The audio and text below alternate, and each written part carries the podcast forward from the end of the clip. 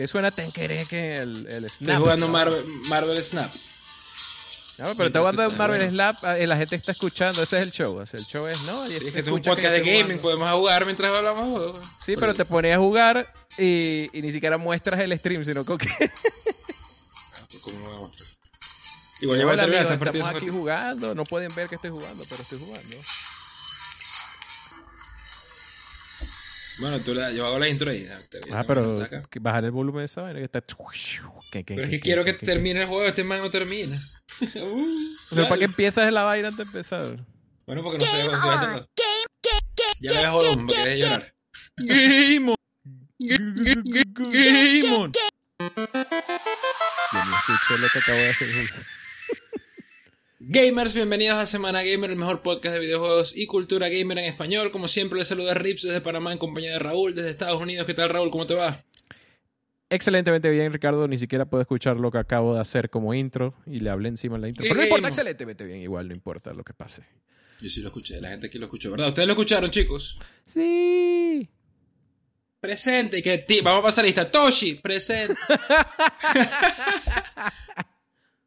y que andan enviciados con los Maestro colores. Ribniza. Bueno, en fin, no sé qué va a pasar con mi partida de Marvel Snap. Ahora veo si gané o perdí. Este es un podcast de video. Ya Raúl dijo excelentemente bien, sí, ¿verdad? Sí. Ok. Porque si no, si- He perdido la peor de la historia. para los nuevos escuchas, Semana Gamer es un podcast de juegos que llega a ustedes todos los viernes a las 6 pm, hora de Ciudad de México, hora canónica, por este canal de YouTube, SMP Videojuegos y Cultura Gamer. Ah, es una- Creo que gané. Gané. ¿Por qué no me suena? Victory, gané. Naco, gané. Y gané Muy bien, 8 muy bien. cubos, papá. Y ahora sí puedo soltar el teléfono. Estoy para- adicto a Marvel Snap. Así que. Adicto de que ya ni siquiera puede hacer el podcast. Ya ahora está jugando ahí en medio podcast. Loco, yo te lo. Ya Para de volumen al coño de saber que suena. Ya. Es que, pero, pero ¿por qué te pica? Porque me da rabia de. de pronto, Hulk. Hulk. Ya, ya. Iron Man. Y cuando hace el snap, snap, y que Thanos hay, hay un chivitanos y que snap. Pero sí, bienvenidos al podcast. Este es un, eh, un podcast de videojuegos que llega a ustedes todos los viernes a las 6 pm, hora de Ciudad de México. Estamos disponibles también en todas las plataformas de podcast de audio, Apple, Google, iVoox, Spotify, Castbox, etc. Próximamente en Twitter de Elon Musk. Eh, estamos agradecidos con la sintonía a todos los regulares. Por ahí vemos a Vic, a Toshi, a Killman Freak, a Luis Miguel Miranda, alias Naku. Había una, un Destro, Destro, bienvenido, que escribió algo que no entendí muy bien. Si todavía está por ahí, Destro, Ya, ya lo escuché. Ya tengo. Para que nos aclares, porque dijo un comentario, mira, para mí. me imagino sobre el tema que vamos a hablar hoy. Los que vieron el thumbnail, los que estuvieron en el Discord, saben que vamos a hablar del tema del posible aumento de Game Pass, de la mensualidad. Y le habla de que como estrategia de uso legal de insinuar una subida de precios ante la CMA es una completa genialidad de usar las reglas a su favor. No entendí. Ya, pero eso, eso está bueno para leerlo en el tema. Porque eso está. está Si estás por ahí dentro, puedes participar en la discusión. se eso puede a tocar. sí. Y bueno, aquí estamos con ustedes como, todos los viernes para hacer el recorrido por los juegos que hemos estado jugando durante la semana. Pero antes de eso vamos a dejar corriendo el, el sorteo. Tengo un juego para hoy, eh, para ustedes hoy. Vamos a activar el comando del chat y el bot. Listo, a partir de ahora pueden escribir exclamación sorteo y van a estar participando por un código de Kingdom Two Crowns para Kingdom Steam. Two Crowns. Vamos a ver. Crea tu trata. propio reino y evita que caigan las garras de la codicia en esta evolución de la premiada franquicia de microestrategia. Experimenta con nuevas tecnologías, unidades, enemigos, monturas y secretos en los nuevos modos de un jugador y la campaña cooperativa. Esta es la secuela del Kingdom. Nosotros dimos un código de Kingdom hace mucho tiempo. Que no es Esta Kingdom la- Amalur. Cállate la boca, estoy hablando. no tiene absolutamente nada que ver con, con Amalur, pero se llama Kingdom. Es la secuela del Kingdom, que lo dimos hace mucho tiempo. Juego con mucho, muy buenas críticas. Si quieren participar, exclamación sorteo a partir de ahora. No sé si corren deck, a mí no me sale nunca la vaina del deck, a Roll sí. A ver. Eh, ¡Verificado! Creo que corre. Sí, tiene pinta de que corre, porque ¿cómo sabes que tiene pinta? Mira, Tiene- o sea, eso debería correr. Por cierto, tengo una noticia interesante. Se ve muy bien este juego. Tengo entendido que es muy como fácil de... O sea, tú entiendes rápido el juego, pero tiene una profundidad insospechada y es muy adictivo. Así que si les interesas, pueden El participar en el de sorteo. dos coronas. Es como un Game Sí, of porque- Thrones loco ahí. Loco, y este juego, este, ¿te acuerdas que este tuvo un DLC de Bloodstain? O sea, uno hizo unos collabs con otros juegos. Creo que fue el 1, no sé si fue el 2 el que tuvo el DLC de Bloodstain. si les gustan los Metroidvania, les gusta este juego. ¿Pero por qué? Este no, no, porque es que este es un juego, creo, Raúl, que este juego es... De hecho, en Touch creo que es en el teléfono, en el iPad, debe ser épico, porque creo que el juego es como que de, tú solo indicas hacia qué lado te quieres mover, más nada. Entonces, como que pero la estrategia, porque si hay un monstruo, como que dropean monedas y tú vas construyendo La estrategia es te mueves para la derecha, no, a la izquierda, no, no, a la izquierda, a la derecha, y así. Sí, es como una vaina de opportunity cost y después hay que recoger recursos en dónde lo vas a invertir. O sea, es como minimalista el gameplay, así. Y tienes un Kratos montado en un lagarto que bota fuego. Sí, porque tú vas guardiando todo. O sea, tú comienzas ahí casi que una choza y después tienes un mega castillo y todo eso. Bueno. Con razón le sacaron su secuela. Este, mira la cantidad de reviews que tiene, loco. La animación está bien cool, eso sí. Sí, el pixel art está bien bonito. Pero bueno, ahí está chicos, exclamación, sorteo si les interesa. Vamos entonces ahora sí, Semana Gamer. Semana Gamer. De hecho, hay un poquito de Semana Gaming, el, el el día de hoy. El maestro Gaming, como siempre, nos no, saluda en el podcast, nos escucha todos los viernes. maestro Gaben, saludos. Semana Gamer. Loco, Plague Tale Requiem, sigo jugando Plague Tale. De hecho, lo que están viendo allá atrás es Innocence, el primero. Pero quería poner algo de Plague Tale y no quería spoilear Requiem para los que quieran ver el podcast, pero no hayan jugado Requiem. Y tampoco es que es mucho spoiler, nomás salen ahí unas caras, ni siquiera están viendo mucho. Está ahí en el fondo. Este, pero sí, eh, Plague Tale Requiem me está gustando bastante. Creo que me va a gustar más que el 1, de hecho. Creo que hay ciertas escenas que crean más impacto. Creo que siento los personajes incluso hasta un poquito más orgánicos en su desarrollo. Porque creo que en el Innocence a veces había unos saltos un poquito como que ya va. Pero creo que en este se entiende un poquito más la crisis de algunos personajes y el desarrollo para las decisiones que toman, ese tipo de cosas. Entonces creo que el, este, la secuela es como dije la semana pasada, parece que mejora en todo, en todos los aspectos. En la parte técnica mejoró bastante, eh, en la música mejoró, en todo. O sea, el gameplay tienes nuevas habilidades, me gustó también eso. Es evolutivo, no revolucionario, pero lo hace muy bien. Es una muy buena secuela. Y si les gustó el 1, te vuelvo a recomendar, el 2 está bastante bueno. Está en Game Pass. Si tienen Game Pass, aprovechen la oportunidad de jugar lo que está ahorita ahí. No sabemos cuánto va a estar, probablemente esté seis meses, un año. Hay, han habido juegos que están solamente seis meses, así que sí les recomiendo que que lo jueguen, aprovechen que está ahorita. Eh, habiendo dicho eso, también jugué, déjame ver, buscar mis, mis notas, aquí están. También jugué el Grounded con los amigos. Aquí por ahí estaba el amigo Vic y el amigo Kid. No sé si está también por ahí Lucho, pero bueno, estuvimos eh, esos tres jugando Grounded el sábado, si no me equivoco. Muy bueno, loco. Si digo, no voy a expandirme mucho, pero nada, súper recomendado. Está en Game Pass multiplayer con los amigos, survival, pero aún si no les gusta el survival, pruébenlo porque yo tampoco soy tan survivalístico, si se quiere, no sé cómo decirlo, pero no me gusta, no soy tan de survival, pero este me encanta. O sea, es como un balance de no ser tan fastidioso a la hora de ser survival. Y eso causa de alguna forma, o sea, como que crea una progresión en el juego, pero no fastidia. Y la parte de construcción y eso es súper cool, te divierte mucho tienes que defender la base, o sea, no, no, no, o sea, ver, nada, y ahorita, este, como que las veces que hay que explorar y buscar nuevos dungeons y cosas así, eh, es demasiado cool esa travesía de llegar y, explorar el mundo y ver, mira que hay esto y, y esto da esto y esto tal, tal, tal, y de verdad muy bueno, o sea, la satisfacción que tenemos con ese juego es, increíble. Es el GOTI de Kit. Eh, puede ser, no me, no me extraña. De hecho, yo lo nominé a, a Goti, lo recomiendo mucho. Y mm, no sé todavía cuál voy a votar por Goti, y no lo voy a revelar porque. Tunic. Que por cierto, recuerden, recuerden que tenemos los zombies, todavía están abiertas las nominaciones, pero ya este, estamos terminando octubre y a, a finales de noviembre exactamente, no sé, pero es la penúltima semana o algo así, vamos a cerrar las nominaciones. Así que aprovechen ya de nominar. Y si quieren votar, recuerden que estén pendientes después de las nominaciones, que vamos a estar lanzando las boletas para que voten. Ahí se registran con nosotros en el, mismo Discord. Pero bueno, sí, eh, no sé si voy a votar por ese, pero, hey, o sea, es, es posible, es posible, porque lo he pasado muy bien. Y lo único que limita que juguemos este juego, obviamente, simplemente que todos estamos trabajando y buscar un momento en el cual todos podamos jugar es difícil, por lo menos amigo Lucho está en España y trabaja y Kit también trabaja y obviamente todos trabajamos, entonces encontrar como ese espacio donde tengamos todos tiempo en común, casi siempre es un sábado o un domingo, donde podemos avanzar bastante. Y bueno, y si no, a veces también tratamos de entrar como asíncronamente, o sea, que entra uno o dos personas, farmean, hace cosas de no avanzar la historia, sino de como preparar las cosas para el día de verdad donde vamos a avanzar en la historia y vamos a avanzar en, en la cosa que, por cierto, la historia es sorpresivamente curiosa. No me extraña de la gente de Obsidian, obviamente, la gente de Obsidian sabe hacer una historia, pero uno igual pensaba que este juego no necesariamente se iba a centrar en la historia. Y no es que se centre en la historia como tal, pero la historia no es mala, que uno se espera que va a ser cualquier historia y no, está bien, está, está curiosa la historia. Entonces, eh, muy bueno, muy bueno, Grounded, no mm. sé, o sea, no, no hay más que decir, es demasiado bueno, así. Eh, también jugué un par de jueguitos en mi Steam Deck. Eh, Knights, que lo tengo también en Steam, que lo había comprado hace mucho tiempo y lo probé en Steam y corre muy bien. Para los que quieran jugar Knights, lo, el única cosa, no está verificado en verde porque tienes que entrar a una ventana donde configuras el juego. Tú sabes, esos juegos que tienen como una ventana separada antes de, lanzar el juego como tal y tienes que poner ahí los settings.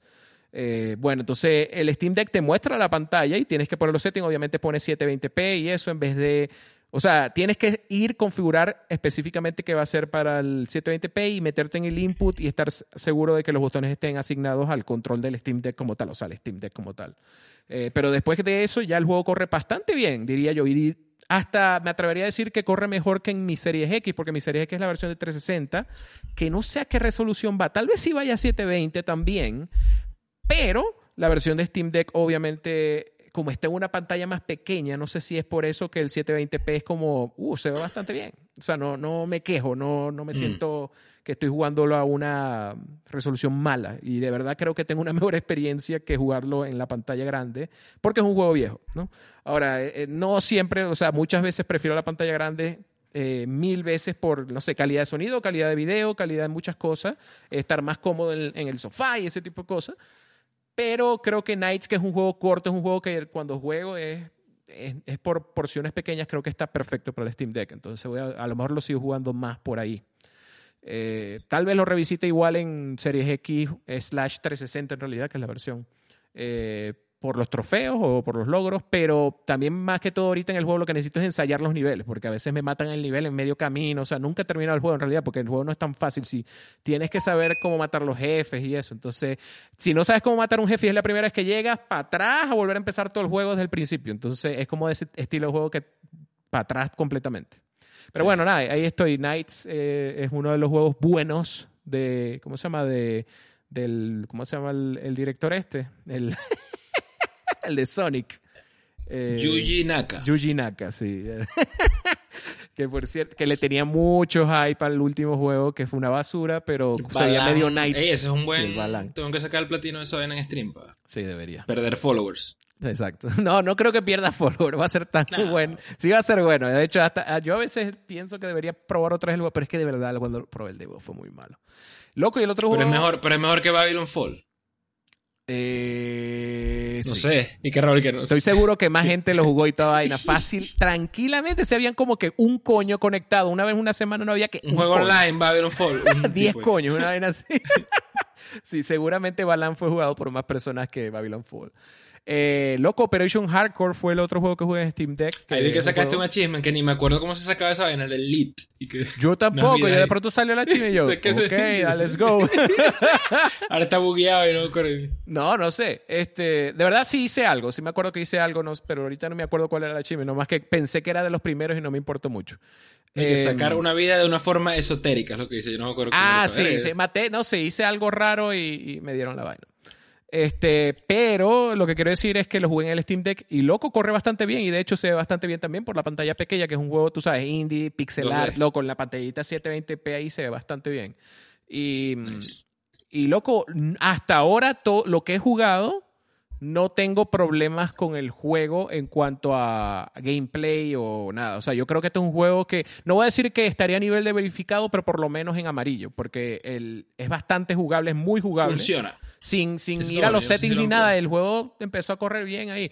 Pero probablemente, no sé si, o sea, yo no sé cómo funciona de nuevo, si ustedes lo pueden enviar a verificación o qué, pero el, que por cierto, para los que no sepan, Operation Hardcore es un juego donde Ricardo estuvo trabajando como desarrollador y obviamente en la parte gráfica sobre todo. Este... Sí, un poquito de, sí, un poquito de coding, pero más que todo pocos aportes. O sea, el 1% del code base fue mío ahí. Sí. El, el, pero lo que quería decir era que mm, lo que podría tener problema que muchos juegos de, Steam Deck tienen es el tamaño de las letras, que hay algunas letras que sí están un poquito pequeñas, o sea, unos fonts, unas vainas.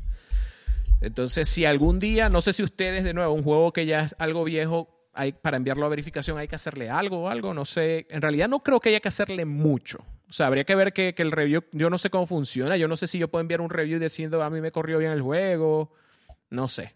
Lo que puedo dejar, obviamente, es que si termina el juego para que sea un comentario legit, es decir, hey, terminé este juego en, Steam Deck y me funcionó bien, por si acaso alguien tiene la duda. Pues. Pero obviamente no sé cómo funciona la verificación si no es verificado por, por, por Gaben como tal, o sea, por... Esa es la verdad, por eso que es tan lento, porque Gaben himself tiene que probar el juego en su deck. a ver, ¿Qué es Ricardo Chirino? ¿Qué es este coño? Se bajan los frames, no me gusta. No, amarillo ahí, pero no amarillo. ¿Te imaginas? Nah, el Steam Deck está sobrado para jugar esa vaina. Pero bueno, loco, esos son los juegos que jugué esta semana. Eh, pero sí, el, chamo, tienes que jugar Operation Hardcore en Steam Deck. está bastante bueno. Mira, yo jugué, bueno, Art Knights en Android y, y, Marvel Snap, que los juego multi, porque eso, bueno, como se, te logueas con el mismo perfil, lo puedes jugar en la PC o en el iPad o en el teléfono y siempre estás con tu misma cuenta. Eh, muy bueno, estoy enviciado con Marvel Snap. Enviciado. Eh, Naku anda jugando bastante, estaba hablando bastante con Naku, por ahí andaba en el chat. Pero se puede jugar versus o, o tener como un equipo, una vaina. Ahorita no. Eh, tú te, te, macheas random ahí. Yo no sé si en el futuro le van a meter un matchmaking o algo que te que sí, ahora que saben que, que, el juego como que pegó, si tuvo su pega, a lo mejor sí ya. Lo que estaba viendo en Twitch tiene bastante gente, o sea, como que está empezando a agarrar popularidad. Eh, para ver, Legend of Zelda Breath of the Wild. ¿Qué hice esta semana en Zelda? Ah, estoy con puro grindeo de para upgradear todas las armaduras. Ya tengo casi todas las armaduras máximas. Mm. Me falta es farmear dragones y. Que Después viene Master Mode. Ah, mentira, me faltan los shrines del DLC también para la moto. Hay unos videos de YouTube que te pueden ayudar, no sé si los has visto, te ayudan a farmear de los dragones. O sea, que vas al dragón y le disparas y vaina y bota un montón de, escalas y cosas que necesita. Entonces, sí, seguro voy a buscar. Esa vaina. Pero Zelda le estoy ya a punto, a punto de carmelo. Eh, Genshin Impact, casualísimo, no jugué mucho. Demon Souls sí vale la pena hablar un poquito porque terminé el juego en cuanto que llegué a los credits. Pero creo que tengo 17, 18 trofeos y son 37. O sea que me faltan todavía bastantes trofeos. Así que mínimo tengo que hacer una pasada más. Eh, no entiendo qué es lo que tengo que hacer. Me voy a hacer mi investigación para ver cómo son los trofeos que me faltan, ¿no? Porque hay algo de que la tendencia del mundo, no sé muy bien cómo funciona ese sistema. Un sistema de esos obtusos from, from softwareianos ahí, ¿no? como que si matas ciertos bosses, ya la cagaste. O sea, no sé, tengo que ver bien cómo es la cosa. sí, yo no sé cómo. El, el kit creo que estaba buscándolo, pero había un exploit que parcharon que, te ayudaba mucho. Yo igual no quise investigar mucho para disfrutar el juego como que sin investigar, sin leer nada, para... Vamos a ver qué me ofrece el juego, o sea, no, me, no que no, no mates este boss, vete por esta ruta, o sea, yo quería perderme el juego y ver qué pasaba, ¿no? Igual lo disfruté, eh, creo que sí sigue siendo mi Souls como que el que menos me gusta de los tres que he jugado, igual si tienen Play 5 y quieren un, digamos, un juego que les demuestre muy bien las capacidades visuales de la consola, lo puedo recomendar por el punto audiovisual, es muy notable, ¿no? Los gráficos son hermosos, el, los sonidos, loco, brutal. Yo no sé, tendría que volver a jugar el de Play 3, pero me imagino que esto revienta el Play 3. Es una porquería con o sea, con el de Play 5. Es que era porque el sonido, dices, sí, todo vaina. No, y no ah, solo los gráficos, ojalá fueran solamente los gráficos, pero el juego también tenía performance problems, o sea, tenía problemas de... de... Frame rate, van a Sí, exacto. Pero ahí está, lo disfruté, vamos a seguirlo jugando, le dejé el platino, bueno, pero pronto tener el platino. Dark Occult también avancé bastante. No sé qué tan largo el juego, de verdad que me tranco mucho, porque este es un juego de rompecabezas en primera persona de terror, entonces medio Resident Evil de que hay que buscar muchas piecitas, llaves, códigos para abrir puertas, entonces... Y la mansión es un laberinto, literalmente, es grandísima esa vaina, entonces ahí voy, pero llevo ya 10 logros, no sé si termino y tendré todo, tendrás que hacer varias pasadas, pero Ahí vamos, lo estoy disfrutando. Es un género que no exploro mucho. Ah, pero si le quieres sacar todo o nomás era la pasada ya. No, por lo menos terminarlo. Vamos a ver si lo termino y me faltan 25. No, no lo he terminado. Porque es que no quería usar mapas ni guías ni nada. Estoy tratando de hacerlo por mi propia cuenta, ¿no? Play 1, floja esta semana, un solo backlog. Mira, Tiny Tank. El Tiny Tank. Sí, loco, este juego es de Sony First Party. Yo ni sabía. Mm. Ha envejecido muy bien. O sea, de estos de Play 1 que se ven muy bien todavía, el control es súper fluido, que es poco común. Siempre eran bien tanky o lentos, y literalmente quieres un tanque, pero es bien responsivo el control. Tienes como para saltar movimiento lateral, tienes para girar la torreta. El movimiento con el análogo es muy, muy preciso. Me gustó bastante. Es sabroso de jugar. Del resto es un, como un shooter este, third person con el tanque. Me recuerda mucho los niveles de Star Fox 64 donde manejabas el tanque. Algo así, pero es free roam, o sea, no es como un on-rail shooter donde tienes el tanque y te mueves nada más a los lados. Aquí sí puedes explorar un poco más y bastante, bastante simpático. Eh, para ver qué escribió la gente en el Discord. Aquí deben haber bastantes semanas que me el tanque se pone todo triste. Sí, no sé, le inventaron, es como trataron de hacer una mascota ahí, ¿no? Pero esa es la intro, tiene un CG en la intro ahí este sería un juego que sería bueno revivirlo y hacer con una vaina multiplayer. Ahorita que Sony está haciendo toda esa iniciativa de hacer más juegos multiplayer. Fíjate la animación, tiene como unas físicas buenas. O sea, la animación. Loco, me gustó bastante. O sea, me, impresionó un poco pasar pues, Play 1, ¿no? La animación. Sí, fíjate cómo va el tanque y que si hay como unas dunas de arena, entonces como que las orugas ah, se mueven nada más. Es como independiente, como modular, no sé. O sea, lo hicieron bien. Para Play 1 esto no era muy común, como estos detalles así tan no sé, yo creo que utiliza una buena física está, eso, eso, dice mucho del poder de procesamiento del PlayStation 1, porque no es solamente polígono, sino también las, acierto, esa, esas animaciones que imagino que usaban inverse kinematics y cosas así, pero igual, o sea, que reaccione de esa forma con el terreno y eso, Berta, le, había que echarle ganas. Sí, dice Naku que le recuerda un poco Mega Man Legends. Sí, en el sentido de que es como que low poly, obviamente es Play 1, todo es low poly, pero las texturas son como super crisp, así se ve bien todavía. Mm. Me recuerda un poco Mega Man Sí, yo creo que el que hizo esto sabía de Play 1. ¿Qué año era? No sabes, no te acuerdo. Porque hasta el warping se ve bastante controlado en general. Y eso también había que saber bastante Play 1. Me impresionó de la parte, desde el punto de vista técnico, ¿no? Este juego es de 1999. Sí. Y eso, eso explica un poco, bueno, si es First Party del 99, o sea, sí, es una época donde ya habían desarrolladores que podían reventar, si se quiere, la PlayStation 1. Y es divertido, como un juego de acción así, sin muchas pretensiones. O sea, te dice, objetivo en esta misión, busca el, no sé, la fábrica de robots enemigos, destruyela y destruye el reactor nuclear para que no tenga energía. O sea, te da como tus objetivos, tú exploras el mapa. Pero es como es sabro. Y hay otra cosa, fíjate que en el video pueden ver como que las armas van creciendo. Cada vez que destruyes un robot enemigo, quedan como piezas del robot y tú las, al tocarlas como que se las absorbe, tu tanque, ¿no? Mm. Y vas como, al final te dice cuántas piezas looteaste, o sea, creo que eso le añade como cierta variedad, aunque bueno, jugué nada más creo que el primero o los primeros dos niveles, no recuerdo. Ahí creo que se peta aquí el juego, no sé. Muy fácil el juego, o sea, me imagino, no sé si es que es para niños, o sea, no sé si después se pone ultra pelú o algo así, pero se siente. ¿Cuál era el juego que criticaron por ese, como que hace movimiento lateral y con esa vaina ya que le ganas a todos los boss, algo así? O sea, fíjate, se barra el rol ah. lateral ahí. Ese no fue. Ahora que lo mencionas, sí. Hubo, hubo hace, hace poco no fue que. Ah, ese no fue Metal Gear Solid eh, Twin Snake, que cuando le agregaron el First Person, más bien como que dañaron muchas mecánicas del juego de PlayStation 1 que no tenía First Person. Ese es el favorito de Kid, Twin Snakes. Y que mejores roles que en Demon Souls. Ah, bye. Sí, el Demon Rolls. Pero no, interesante el jueguito este de Tiny Tank y muy simpático. Tiene bastante carisma el, personaje. vamos a ver. Toshi escribió por acá, Semana Gamer. Dice: Saqué el 100% de los trofeos de Yakuza 6. Terminé el modo leyenda de Judgment. Ahora estoy jugando Yakuza 0 en modo leyenda, intentando sacar la pistola dorada. Tú me preguntaste cómo hice. Yo terminé el juego la primera vez en normal o en hard, no sé, y cuando lo que es el Legendary Mode, lo volví a empezar en Legendary Mode y ahí saqué todo lo que me faltaba. simplemente un montón de horas, ¿no? Fue lo que me, lo que me tomó. Eh, buenísimo esos juegos. Gracias por escribir. Para quien escribe acá en el Discord, Semana Gamer dice Dragon.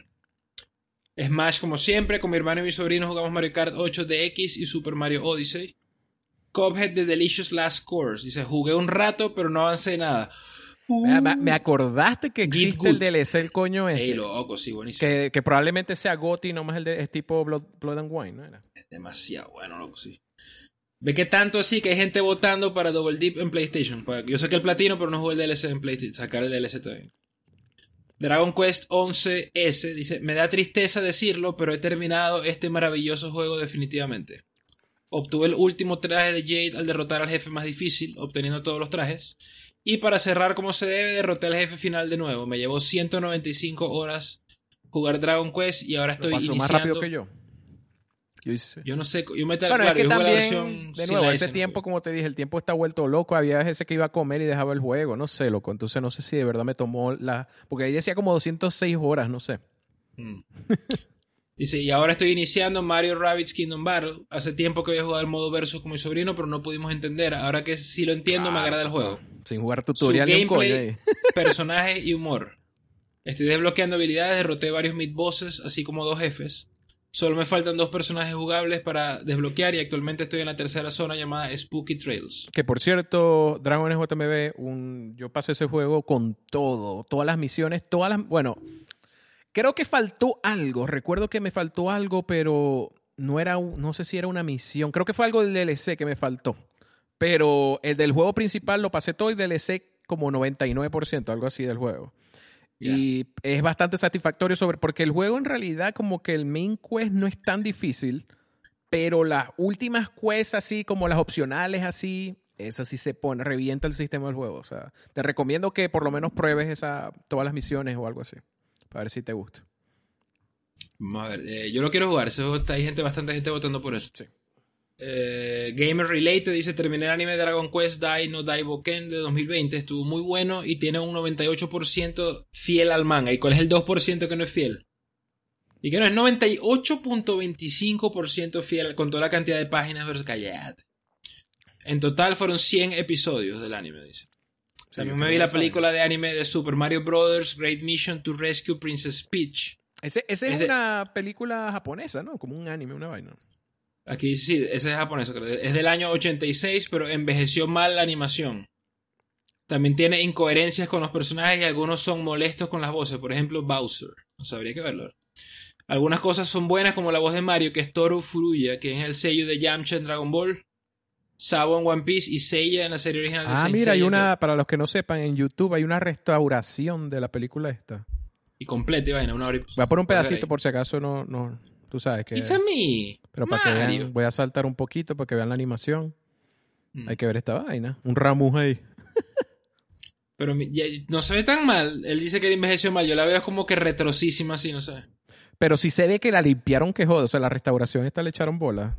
Porque él dice, mira, es Mario. Eh, esa película es del 86. O sea, apenas el Mario 1 tenía un par de años, algo así. De Famicom, ¿no? O sea, como que creo que más bien o sea, el diseño que viste de Mario Mario 3 o algo así no existía todavía para el coño. O sea, está como que. Me explico, es como un missing link ahí en. Sí, eso, eso, es un, eso es una parte. ¿Te acuerdas que el arte original de Mario ni siquiera se parecía? Era una vaina. Exacto, tú ves el Jump de Mario el arcade, eran unos bichos ahí. Mm, Jump, Jumpman ahí. Ni siquiera era Mario, era Jumpman. Pero sí, yo creo que el, el diseño se solidificó en el Mario. No sé si fue en el Mario 2 o 3 por ahí, pero. El 3, yo creo que a partir de Mario 3 era uno de los más Legendario, sí.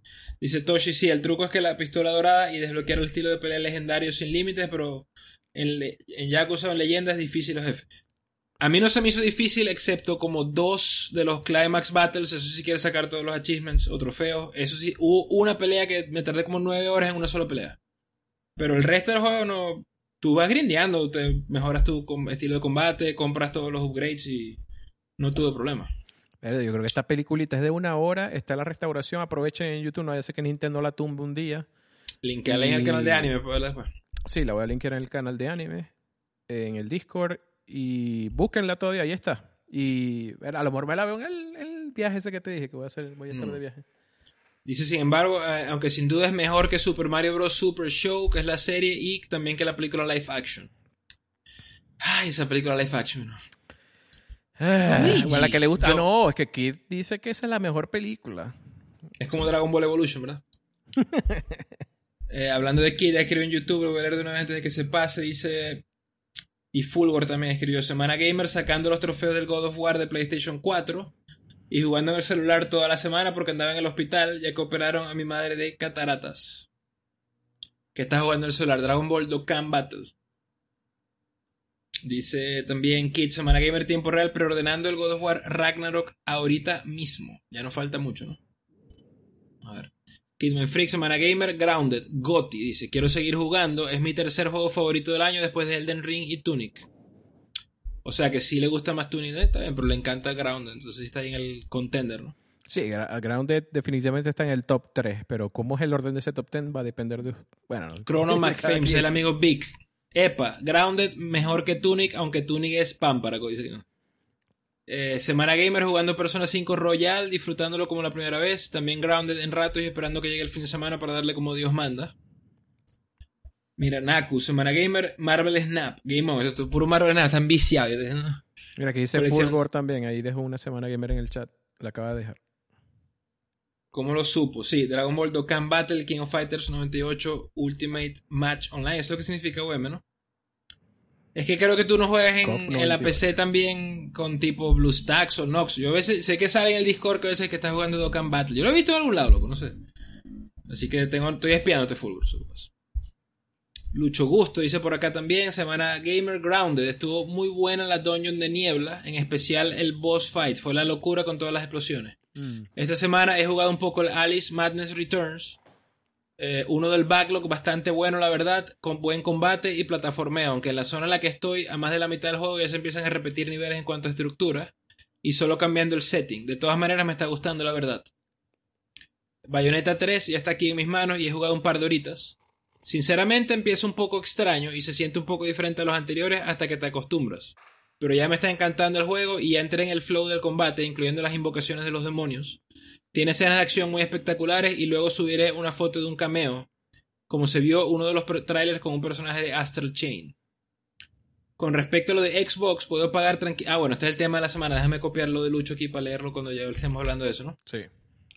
Para no romper la estructura aquí del Mira, show. Mientras, mientras mueves eso, eh, el amigo Toshino preguntó que cuál es la diferencia entre Persona 5 Royal de PlayStation 4 y 5. Obviamente, la, la versión de PlayStation 4 Royal, o sea, no estamos hablando de la vainilla, sino la Royal, eh, es muy parecida. La única diferencia es 60 frames y que tiene todo el DLC. Y el DLC es más que todo cosmético, pero igual, tú sabes, para este tipo de juego a veces tener más disfraces y más cosas así lo hace cool, ¿no? Entonces, que, que justifique el precio, bueno, depende en cuánto esté el precio de la versión de PlayStation 4, ¿no? Si está mucho más barato, yo, yo diría que te puedes ir por la de PlayStation 4 siempre que no te moleste que va a 30 frames. Va a 4K porque esa, esa versión específicamente, la Royal, eh, le, pusieron soporte a Pro. Entonces sí va a 4K, me imagino que usando rescalado, pero la PlayStation 5 supongo que son 4K nativos a 60 frames. Entonces esa es la, la diferencia mayor en cuanto a gráfico y bueno, incluye todo el DLC, no tienes que comprarlo separado si te interesa.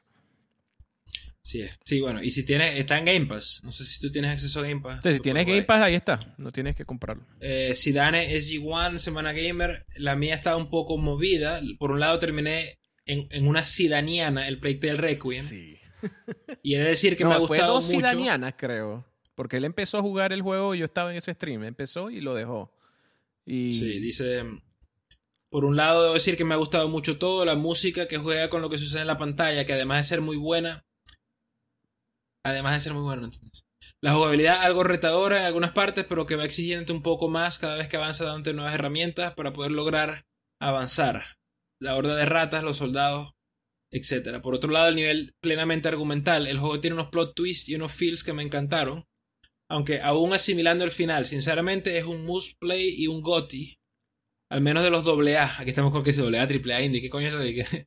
Indie triple I, Mi nota es un 9.5, sobresaliente. Wow. a mí me ha gustado bastante. De nuevo, ahí, o sea, no, no con eso se imaginen que es un juego súper dinámico, de nuevo, que, que, que, que, tocas la, todas las cosas y todo, todo reacción y todo así. Todavía en ese aspecto es un juego pequeño, como dice AA, o sea, pero dentro, dentro de ese mundo AA o indie, como lo queramos llamar, eh, reluce bastante. O sea, es bastante. ¿Se puede decir reluce? No sé. Pero bueno. Sobresale. sobresale, sí. Sobresale bastante. Reluce. Pero me ha, gustado bastante. De hecho, es, si, no fuera por, si no fuera por Grounded y Tunic, eh, sí estaría bastante alto hasta donde he jugado. Yo voy a terminar, obviamente, y ya les daría. Y, y, el DLC de Cuphead también va. Sí, tengo que. Antes que termine el año, y que también se viene ah, tanto. ya, yo me, ya yo tiré la toalla, puro Zelda Breath of the Wild ahí. Quisiera probar también el, el, el, ¿Cómo se llama? El. El God of War es el que se va. El God of War, no, no. Es que el God of War, ¿cuándo sale? El 9, ¿no es? No, sí, no falta nada. Por otra parte, esperando que saliera Bayonetta 3, ayer le di un long play de Resident Evil 4 conmemorando el mes del terror y todo lo visto por parte de Capcom del remake. Ese sí fue una cidaniana, loco. Eran como, yo creo que ya, ya había amanecido, salió el sol allá en España y todavía estaba jugando esa vaina. Y se le di más de 7 horas de stream. Me fui a acostar yo y todavía Zidane jugando. no lo pude terminar. Llegué casi, terminamos el castillo, pero estuvo interesante la jodezón con la gente y recordando momentos, esperando ver cómo harán el remake. A ver cuándo continuamos porque hoy salió Bayonetta 3 y justo ahora estoy en directo jugando. Pero, les daré mis impresiones luego, pero no he podido jugar casi. Pues hoy he estado ocupado setupeando cosas de las que llegaron de mis compras gamers. Opinión de la voz de la nueva actriz. Ah, bueno. Sí, el micrófono HyperX Quadcast es RGB que se nota y se ve súper profesional. El único problema es que el software me está dando problemas para reconocer el mic y ando con el mm. servicio técnico intentando arreglarlo, pero lo dejé así por ahora porque quería estar un rato con Bayonetta antes de que acabe el día. El resto he jugado muy lentamente Assassin's Creed Odyssey, tan lento que en Darcy en dos días ya me ha superado todo lo que he hecho en un par de semanas. No jugaste nada. Darcy aquí, Semana Gamer, bueno, no he jugado mucho, así que lo resumiré. Me dediqué a Assassin's Creed Origins. Lo terminé y empecé el Odyssey. Diré que es una mejora de un juego al otro, es bastante notable. El gameplay es más ágil, ofrece más opciones para usar los finishers, eh, sin depender de algunas armas en específico, a diferencia de que el Origins te dejaba usar un finisher según el arma que tenías equipada. Aparte, el sistema de niveles no se siente tan horrible como en Origins. La verdad siento que Ubisoft aprendió mucho y aplicó esto para mejorar. Aparte que ahora la historia está bastante buena. Y bueno, gracias a todos los que escribieron su Semana Gamer. Gracias. Eh, para ver qué más escribió en el chat. ¿no? Dice Luis Miguel Miranda, Snaku.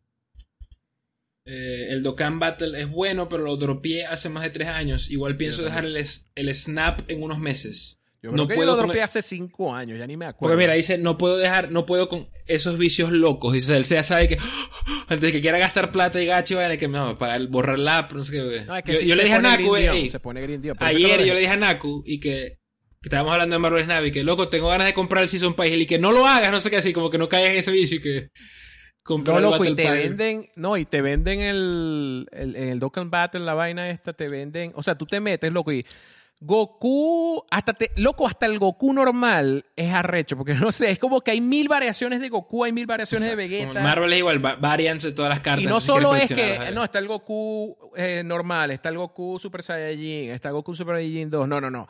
Es que hay 50 Super Saiyajin 2, 50 Super Saiyajin 3, ¿me entiendes? O sea... Sí, sí. El Season Pass no lo pagues. No entres en ese mundo. Pero es que mi racionalidad, no creo que lo pague Naku. Es que ya el juego, ¿cuántas horas no le he sacado de mierda esa vaina? O sea, si yo pago un Battle Pass, por decir algo, y le reviento un Season. Mira, ya están llegando nuestros amigos los bots, estos. ¡Woo! Let's go, déjame borrar esa vaina, repito, Eso significa que estamos trendeando en live. Sí, estamos cada vez más populares. Pero bueno, eh, no creo que caiga en la tentación, pero de pronto nunca sabe. Pero bueno, ahora sí, vamos a hablar de Semana Gamer, los temas de la semana. El primer tema que queremos tocar es la posibilidad de que Game Pass aumente de precio. Es una de las cosas que se tocaron en una serie de reportes que de Microsoft esta semana. Reportes financieros, entrevistas con Phil Spencer, etc. ¿no? vamos a hablar bastante de Microsoft por acá. Sabemos que hay mucha gente que está en el ecosistema de Xbox ahorita. Naku 1, Lucho, Raúl, mm. eh, Vic, que también juega bastante ahí con su Xbox o Game Pass. Así que bueno, vamos a ver. El reporte de Microsoft que salió esta semana, aquí hay un resumen de eso que hace Benji Sales en Twitter, que bueno, gracias por su trabajo, hace un muy buen trabajo como condensando los puntos más clave, ¿no? Dice, los resultados financieros de Microsoft para el primer eh, cuarto del año fiscal 2023 se resumen de la siguiente manera, aumento de los ingresos por por el segmento de videojuegos 4%, el segmento de contenido y servicios declinó 3% debido a la escasez de contenido de primer y third party. The Where the Games. Compren estudios, pero o sea, acuérdate que en este cuarto también redujeron juegos en el, en el Gold. O sea, no solo no estamos hablando solamente de Game Pass, sino que el Gold ahorita está súper anémico. o sea, loco. Y están dando. Antes, por lo menos, de vez en cuando daba un juego 360 decente o uno de los de One 360 de medio decentón. Pero ahorita. Mm. Ah, loco, o sea, es lo reclamo porque están gratis, pero. Sí, yo, yo, soy. Es como cuando tienes juegos freebies esos en GOG o en Epic Games que yo nunca sé que. No, creo que los juegue nunca, igual agarro ¿no? Nunca sabe. Dice que la, los suscriptores de Xbox Game Pass subieron, pero eso la ven, ellos no dicen las cifras, aumentó 189 mil, no dicen el número, dicen que subió ya. Sí. Eh, y el ingreso por venta de hardware aumentó también 13%. Eh, dice, estos son resultados sólidos, no son muy impresionantes, pero realmente ha sido un año relativamente flojo en cuanto a la disponibilidad de nuevos AAA. Así que ver una declinación en el contenido y los servicios no sorprende del todo.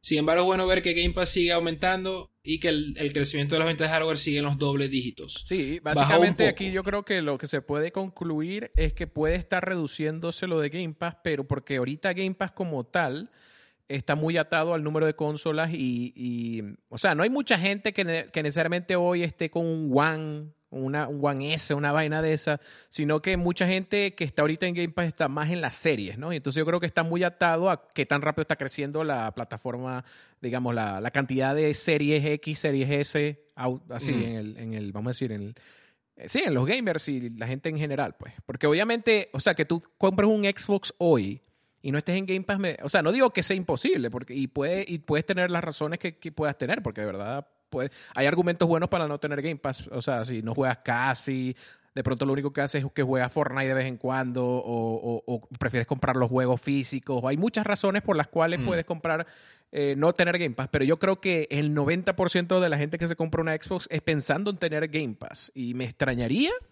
este, que, que, que, o sea, no, lo que más lógica me da es que el Game Pass está llegando a alinearse a la cantidad de consolas que hay afuera, ¿no? Eh, y obviamente la nube todavía no es una cosa tan importante, es una opción, pero no es como la cosa principal. y sin embargo, eh, también hubo en esta, digamos, semana de noticias de Microsoft una entrevista que le hicieron al CEO Satya Nadella en The Verge, se sentó a hablar con la gente de The Verge.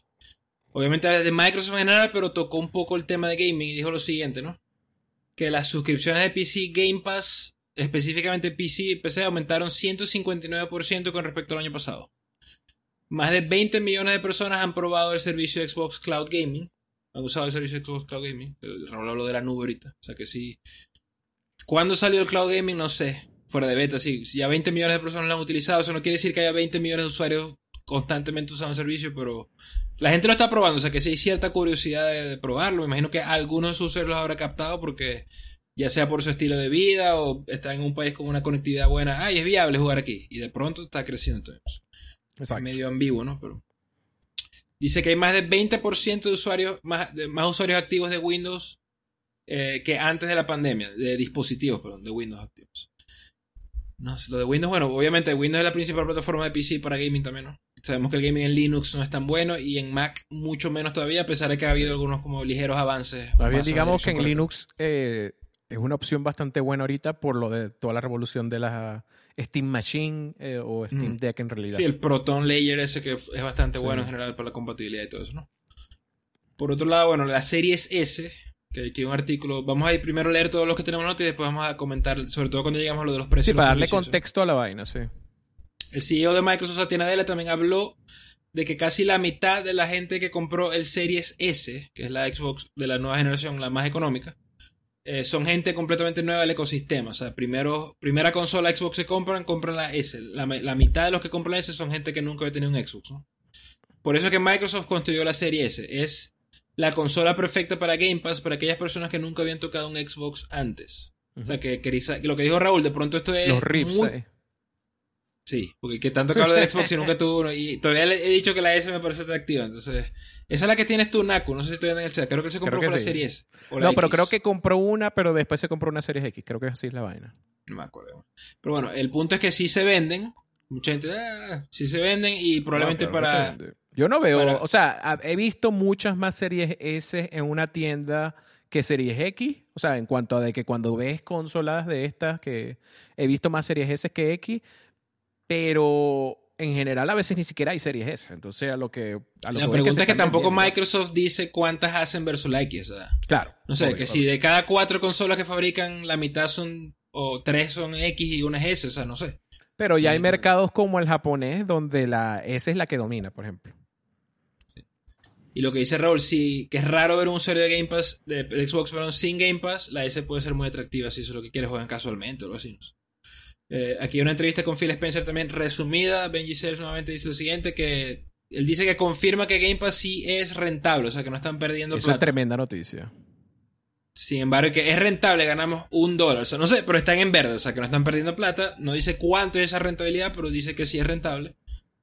Dice que Game Pass representa de todo el gaming revenue, que los ingresos por facturación por concepto de videojuegos, es el 15% de lo que facturan viene de Game Pass.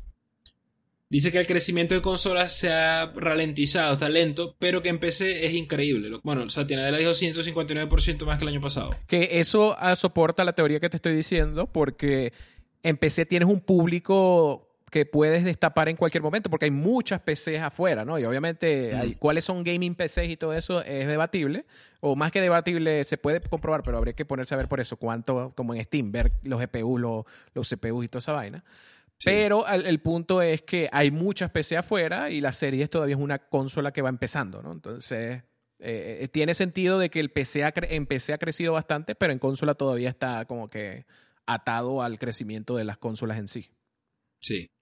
También dice que los precios de algunas cosas, aquí vamos a entrar un poco en el tema de uno de los principales temas que vamos a comentar, que el precio de algunas cosas tendría que aumentar en algún momento. Sony aumentó el precio de las consolas en algunas regiones, se rumora que van a aumentar el precio de los servicios, entonces ya vamos a hablar de eso. Hay inflación, hemos hablado mucho del ambiente macroeconómico, ¿no? Así que puede ser, pero eso fue lo que dijo Phil Spencer. Sí, yo no sé si quieres entrar al artículo de Diverge y leer esa quote, uh, para leer el quote completamente de la parte de, de cómo es que se llama, las cosas van a incrementarse del precio. Ya, vamos a buscar a ver si consigo esa parte específicamente.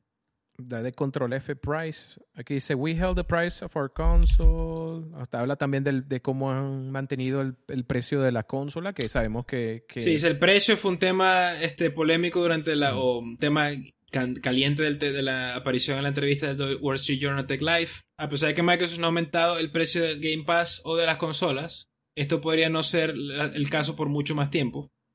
Y Spencer dijo que podrían haber cambios en el futuro. Hemos mantenido el precio de la consola y hemos mantenido el precio de los juegos y las suscripciones. O sea, no han aumentado nada hasta ahora. Creo que los no juegos creo... de Microsoft son en 60, no 70, ¿verdad? Creo que sí. Y tienen la vaina del Smart Delivery, entonces que no están cobrando updates como son. Exacto. Pero eso sí puede ser algo que yo creo que se venga pronto. A lo mejor el año, un juego como Starfield. O que por lo menos lo liberen. Como que si el, el publisher o el developer quieren cobrar, que ya es algo de ellos. No sé. Pero eso es bueno, eso, Yo creo que eso ya es así. O sea, si ya que, que los Call of Duty o FIFA o algo así quiere cobrar 70, ya eso es su problema. Eso yo creo que. Yeah. Pero yo estoy hablando de First Party como tal. Y yo creo que un juego como Starfield que es No, tan no, pero no me refería al- a, a que si EA quiere vender un juego en Xbox One, si todavía sale a un precio y en Xbox Series a otro precio, sino que si tú lo compras en One y lo instalas en Series, según Microsoft, Smart Delivery se te va a instalar con los mejores gráficos posibles, etcétera. O sea, y no sé si te van a cobrar por eso. Creo que si te cobran, dejó de ser Smart Delivery. Eso me refería. No sé si Exacto. ellos Sí, sí, permiten sí. sí, sí, sí. Dice, eh, en algún punto vamos a tener, sin embargo, que aumentar los precios de ciertas cosas, pero entrando en esta temporada de, de holidays, creemos que es importante mantener los precios que tenemos. O sea, como que te están dando un hint de que lo han pensado, pero por lo menos quieren aguantar todo este año con la estructura de precios que tienen. Sí. Lo cual es inteligente, sobre todo contrastando que Sony se aumentó las consolas y los juegos los han aumentado también, etc. Ajá. O sea, vamos a ver. Eh, para terminar aquí, antes de ya dar opiniones, dice el crecimiento de consolas de, de Game Pass, perdón, de Game Pass en consolas se volvió más lento este año, pero tiene sentido. Prácticamente toda la gente que quería eh, consolas Series X o, o S ya las tiene. O sea, como que las ventas. No entiendo. Only so many people have Series X or S consoles. Sí, Ah, es bueno, lo que yo ya. dije, básicamente. Sí, ya, ya, sí. Pero sin embargo, como dices hay muchísimas PC. Entonces, más gente está descubriendo las bondades del Game Pass ya teniendo PC y por eso es que De tiene hecho, más tú lo probaste en PC, por ejemplo. un install base más grande, exacto. Eh, los juegos de 70 dólares, según Sale, son inevitables. He pensado que Starfield podría ser el primer juego de Xbox que costará 70. Eh, también incluso podría intentarlo con Redfall o Forza. Yo, yo diría, Pero- tal vez Forza más Starfield, pero Redfall no creo que debería empezar los 70. Ya creo que sería muy forzado porque Redfall es una franquicia nueva, hay mucha gente que a lo mejor todavía duda del juego, entonces mejor empezar, dejarlo en 60. Mira, dice Kit, noticia importante. Kojima escaneó a Benji Sales. ¿En serio? ¿Cómo que escaneó? los escaneos 3D, eso que hace Kojima. Tú sabes que le invita a tu estudio y todo el mundo lo escanea. Pero en serio escaneó a Benji Sales. No sé. Yo creo que está troleando. ¿Te imaginas? Bueno, no sé, Benji Sales es como que está... Un NPC ahí, Benji 50 Sales. Hello. eh, De Stranding 2 y que no, loco, tráeme ahí la revista Famitsu. Comiendo pa". ahí gusanito. Sí, un tardigrade, un pequeño cuántico. Mira, dice... Naku, yo en serie instalo todos los juegos que había comprado en la tienda de 360 sin problemas y sin pagar nada. Lo único que me tiene cabreado es lo de Scott Pilgrim, dice. Sí. Que ese sí no me lo dejan descargar. Bueno, pero ese no es culpa. o Eso sea, es el publisher. Eso es- Eso fue Ubisoft. Si hay- yo, yo diría, si hay que culpar a alguien, porque obviamente ahí Microsoft da, el- o sea, tiene una cláusula de que si la persona, Ubisoft en este caso, o sea, el, el, el editora en este caso, quiere quitar el juego y quitárselo a la gente, eh, lo puede hacer. Y eso lo hizo Ubisoft. Eh, Sí. Pero también es un problema de licencia o algo así. O sea, tampoco Ubisoft no tenía el control completo de, de la vaina, al parecer. Entonces también no diría, o sea, si tuviera que culpar, igual diría Ubisoft. Pero lo que, y lo que no me gustó sobre todo es lo de el, el, el punto de que lo sacan de, sacan el juego y la nueva versión te la venden y la gente que tenía es- la, la vieja versión no la tiene, tiene que volverla a comprar. Ahí es donde está el rollo más grande. Sí. Y bueno, ya para finalizar, antes de hablar del tema de los aumentos y cómo implica, cómo afecta el Twitter de. Benji, dice, voy a, voy a ver, a ver si. A la vez. ¿En serio lo escanearon?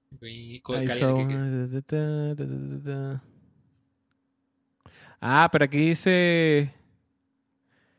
Corporate needs you to find the difference between this picture and this picture. Ya. No, esto parece que es un meme. ¡Ah, la vaina! ¡Sí!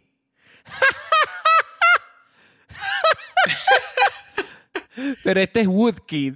Este Wood- Woodkid creo que es un.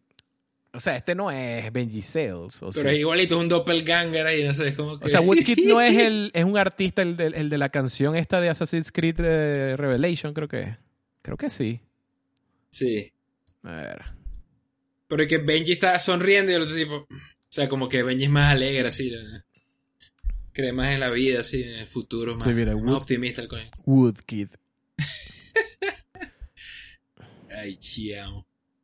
El sueño húmedo de Kid que Kojima lo O escanea. sea, aquí está Iron EP. Eh, Iron, ese EP de Iron es el que tiene la canción de.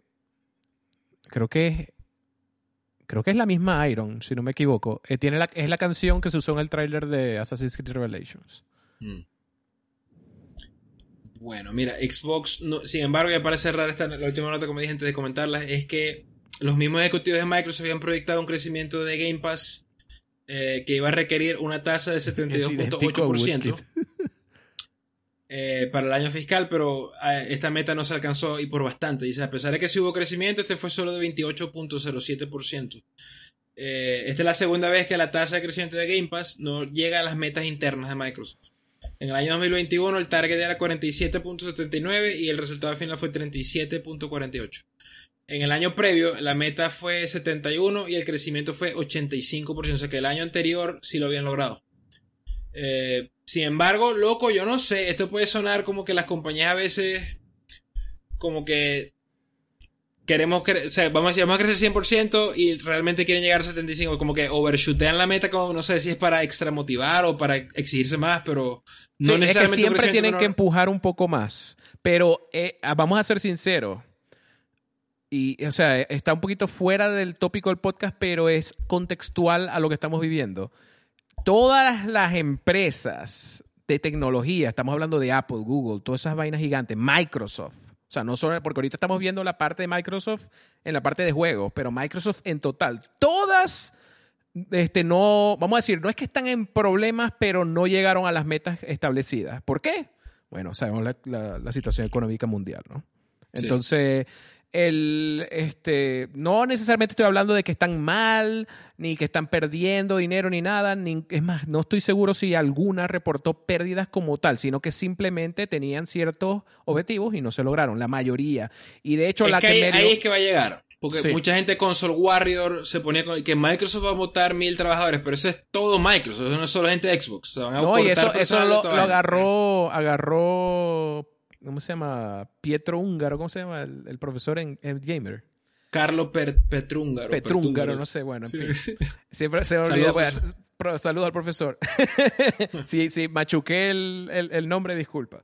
Pero bueno, el punto es que él se puso a analizar, ok, vamos a ver, perdi- despidieron a mil personas y después se puso a ver cuántos contrataron, 30 mil, una vaina así. Sí, loco. o sea que lo que fue fue un algunas personas que se fueron, pero están contratando muchos más. Entonces no podemos hablar de esos números así, eh, sin contexto, sin nada. Hay, obviamente, todas las empresas votan gente, incluso en periodos buenos. O sea, entonces calma. O sea.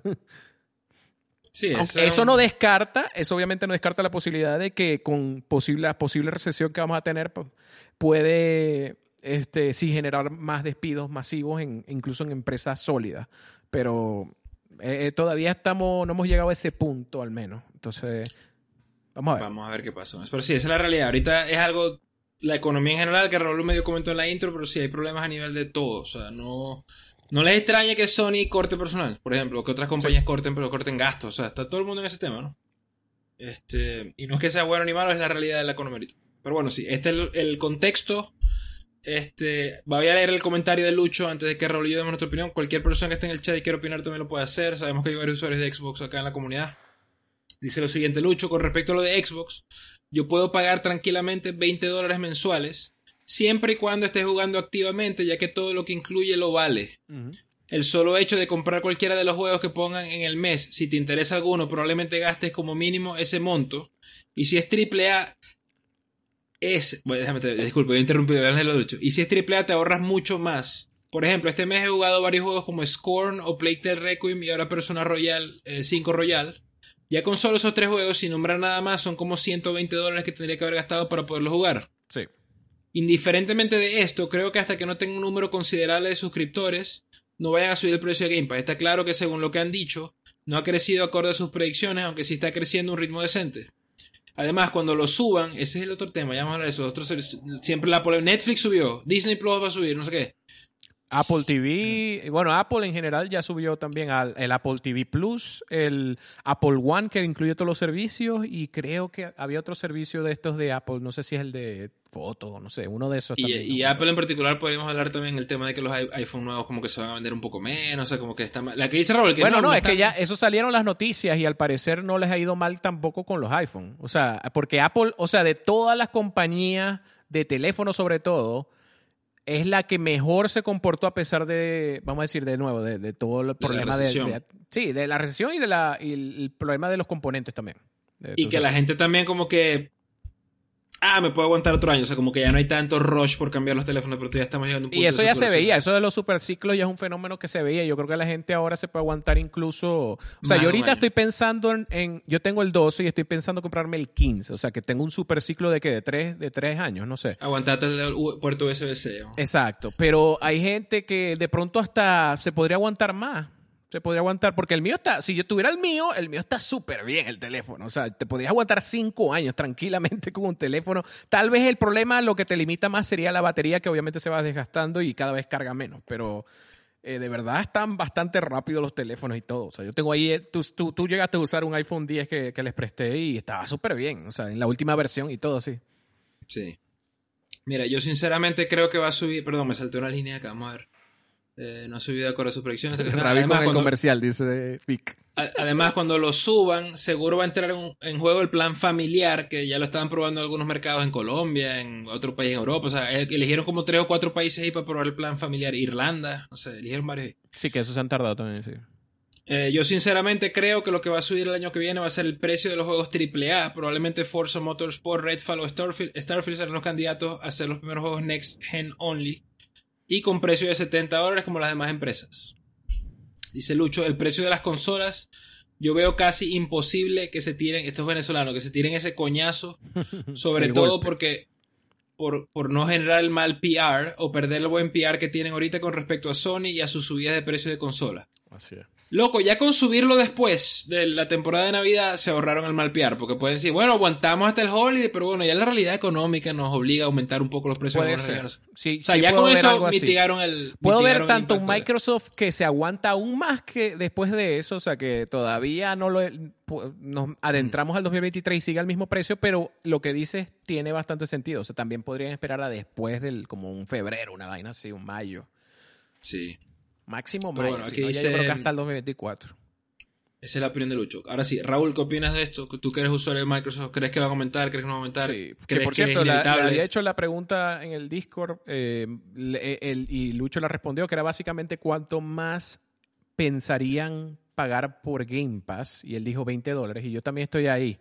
20 dólares todavía me parece una buena oferta para lo que ofrecen, sabiendo sobre todo que también el ofrecimiento va a mejorar cuando los first party empiecen a llegar, los first parties buenos, grandes y, y, en un buen ritmo. O sea, estamos hablando de los Forza, de los de, los Starfield y obviamente, no sé, la Vault y todas esas vainas que estamos esperando. Que ahorita, ahorita Game Pass cuesta 14.99 al mes. Si estamos hablando del precio mensual, si Sí, estoy hablando Ultimate, por cierto, porque está también el, el No Ultimate que también es son 9.99 creo y bueno, también están los precios locales, por eso que tampoco quería como que poner los rangos, porque pensé hacer un pool, pero dije no, porque en México, por ejemplo, es un precio diferente y no le voy a preguntar a la gente en dólares y no van a saber qué van a responder. Este, la respuesta igual era lo que, o sea, si me iban a hablar en pesos, le entendíamos, ¿no? Eh, yo también veo como 20 dólares una, algo factible, eh, pero no creo que aumente a 20 dólares, sino si vemos los otros servicios, usualmente cuando un servicio aumenta, aumenta 1 o 2 dólares, no aumenta 5, ¿me entiendes? Eh, ves Netflix, que incluso Netflix es una de las que más agresivamente ha aumentado en la historia, y se tiran, por eso, 1 o 2 dólares, no, no se van 5 dólares de un solo golpe. Eh, al menos que haya una característica de por medio, no sé, por ejemplo, cuando creo que cuando introdujeron 4K o eventualmente introdujeron un plan que el 4K era como un pago extra o algo así, un paquete diferente, ese sí había como una, una diferenciación de precio un poquito mayor, ¿no? Pero en general, como estaba diciendo, el, aumentan 1 o 2 dólares. Entonces yo me imagino que van a salir de 15 a 16, 17, máximo 18 como muy grosero el, el salto. Pero eso lo hacen a propósito, porque precisamente hay mucha gente que si ve el salto fuerte, dicen ya, ya, ya, y se suscriben o lo que sea, pero si no ven un salto muy fuerte, hasta les da flojera a veces quitar la tarjeta, ¿me entiendes? Entonces, ese es parte del truco, entre comillas, de un, servicio que tú estás ofreciendo, de que tú no quieres ser tan agresivo en los aumentos para que la gente no se asuste y empiece a quitar las tarjetas. Em, eso en cuanto al precio. En cuanto al momento, como estaba diciendo, hablamos de los 70 dólares para Starfield. Yo creo que también en, en, cuanto a Game Pass, si van a aumentar Game Pass, sería bueno justificarlo cuando entra un juego importante como Starfield también. Y no creo que, aunque Forza es de lo más triple A que hay, el Forza Motorsport que se viene, eh, no necesariamente pienso que un juego de carreras va a convencer a mucha gente de mantener, o sea, como que, ay, eso justifica ahora el precio si yo ni siquiera juego juegos de carrera. Pero Starfield, ¿cuánta gente de verdad está esperando Starfield? O sea, básicamente hay mucha gente que, día, o sea, así no tenga Game Pass, pero cuando salga Starfield pagan Game Pass, pues. Entonces, ese podría ser un, momento importante, digo yo, para hacer un ajuste de precio, un aumento, de nuevo, uno o dos dólares al Game Pass. Todavía pienso personalmente que podrían, que yo pagaría hasta 20. Lo que pasa es que tú dices uno o dos dólares. Yo creo que 20 es lo mínimo. Porque yo creo que si van a aumentar la vaina, no. Como que aumentar un dólar, eso no, la inflación es más alta. O sea, como que si lo van a aumentar, prefiero aumentarlo un poquito más como para pero, O sea, tampoco quieres ser tan agresivo que después, ya el año que viene, estás perdiendo usuarios o algo así, porque la gente se va porque no quiere pagar 20, no sé. O sea, yo me quedaría con 20. Si dicen 21, no, no sé. O sea, estaría un poquitico... No, no, es que 20, lo que me refería es que no creo que lo aumenten de 14.99 a 16.99. O sea, lo van a aumentar a 19.99. Algo así lo que decía. O sea, como que... se van a tirar ese vergazo y tratar de aguantar la historia de los otros. Mira, mira Disney, mira Apple, ah, mira Netflix. O sea, todos esos servicios aumentan poquito, o sea, no se pasan. Y lo, único que sí lo hacen agresivamente, o sea, saben que este año te aumentan uno o dos, dólares, pero el año que viene uno o dos dólares más, y así de pronto en, dos, en tres años ya aumentaron diez dólares, o sea. Queda ahí en el chat de que Ravi sin la gorra se parece a Benji Sales. Ah, ver, estoy diciendo. Ay, Wood ahí. Pero, bueno, mi opinión coincide un poco con la de Raúl de que yo creo que si lo aumenta más a la 20 es lo que yo estaría dispuesto a pagar. Yo hipotéticamente ahorita yo no estoy pagando suscripciones porque ya estoy Zelda. Fire Emblem, o sea, no tocaría los juegos, o sea, si pago esa vaina, fíjate que el el plus que, que Kit fue el que me, me dijo, loco, jugate, pagate esta vaina porque quiero jugar, quiero que juegues Demon Souls, o sea, si termino el Demon Souls y, o lo platino antes de que se me acabe esa vaina, no sé si lo renueve, porque a menos que. O sea, me explico. ¿Cuánto tienes de extra? ¿Cuánto te queda? Creo que como uno o dos meses, no sé, tengo que ver. Pero este, el tema es ese, o sea, que los servicios, en mi caso al menos. Que te sale mejor, por ejemplo, vas a jugar un juego, sale mejor comprar. O sea, God of War lo tengo que comprar porque eso no lo voy a meter ahí. Entonces, como que lo compro ya. eso es lo malo de extra. Por lo menos el Game Pass ya tú dices, me quedo con Game Pass porque cuando salga tal va a estar ahí, no sé qué, pero. Que, no, pero es que esa es la vaina de Game Pass. Que, que Lucho dijo, para mí lo vale porque jugué Scorn, Persona 5 Royal y Plague Tale Requiem y no sé qué. Salieron de Iwan ahí. La cuestión, o sea, eso es relativo, obviamente, porque si tú primero vas a jugar esos juegos o no, no, número uno. Número dos si eres un gamer tipo, incluso yo, Dioxeto, que son de los que necesariamente no compran cosas día uno, sino que esperan a descuentos o incluso generaciones ya, o sea, Dioxeto todavía está jugando juegos de PlayStation 3, vainas así, ¿no? Em, ahí los encuentras mucho más baratos. Y entonces dice, o sea, de pronto sí quería jugar Scorn, sí quería jugar Requiem, pero lo iba a jugar a 10 dólares, no a 40, mm. 50. Creo que este juego salió en Mira, 50. Naco es apologista de la piratería. Yo voy a jugar los pirateas, si no va a salir en PC. Va a salir en PC dentro de un año, dos años mínimo. O sea, ¿cuánto se estará vengo de jugar 2018? Como dos años. Spider-Man loco, tienes que jugar Miles Morales. Miles Morales se pasa rápido. O sea, si quieres el platino lo dejas para después, pero Miles Morales lo pasa rapidito. Vamos a ver, pero bueno, para volver al tema de Microsoft, creo que ese es un price point que estaría viable si lo aumentan probablemente el año que viene. No creo que toquen eso hasta holidays, sobre todo si quieren hacer algún tipo de, promociones atractivas con Xbox en la temporada de Navidad. No creo que la escasez de consolas parece que ya se está suavizando. Fíjate que cada vez hay más fotos de tiendas en Estados Unidos que hay Play 5. A veces llegan las tiendas y hay Play 5. Eso no se veía nunca, por ejemplo.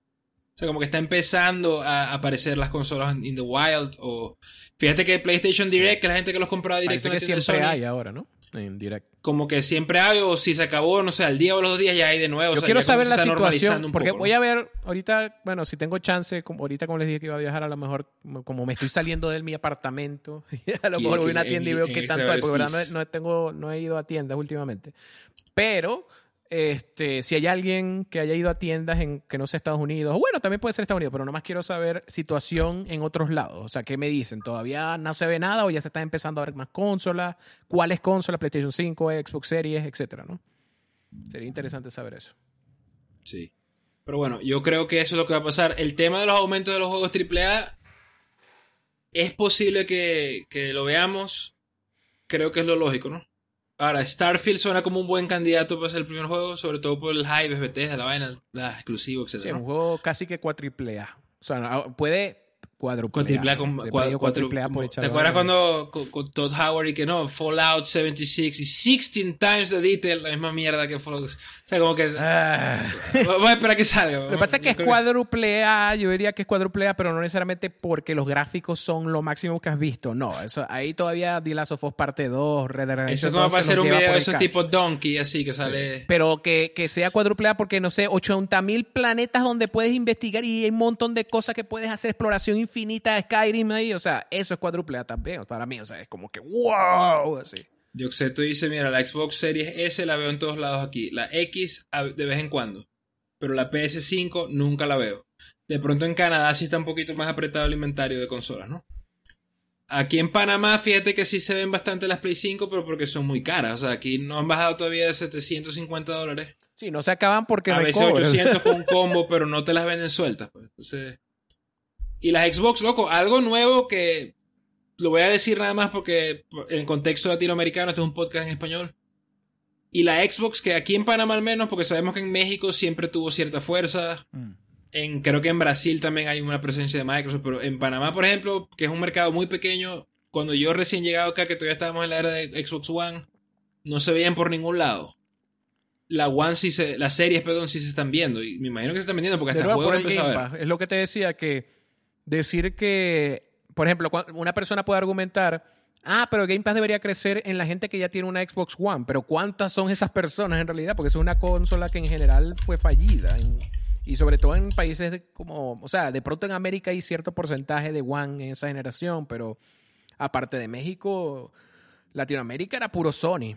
Sí. O sea, Argentina yo creo que es puro Sony. Brasil es puro Sony al punto de que la, la ¿cómo se llama? La, la, gente regulador de Brasil le dio, le dijo a Microsoft, sí, compra lo que te dé la gana, porque igual Sony son los que mandan acá.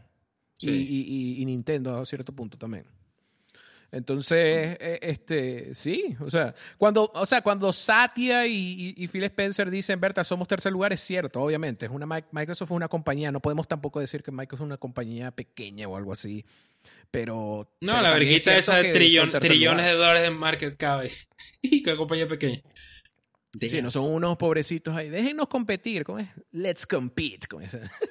sí. Let that ese es mi take. Creo que sí habría aumento. El Let That Sink, sí, que Elon Musk entrando. Elon Musk Vice Xbox Division.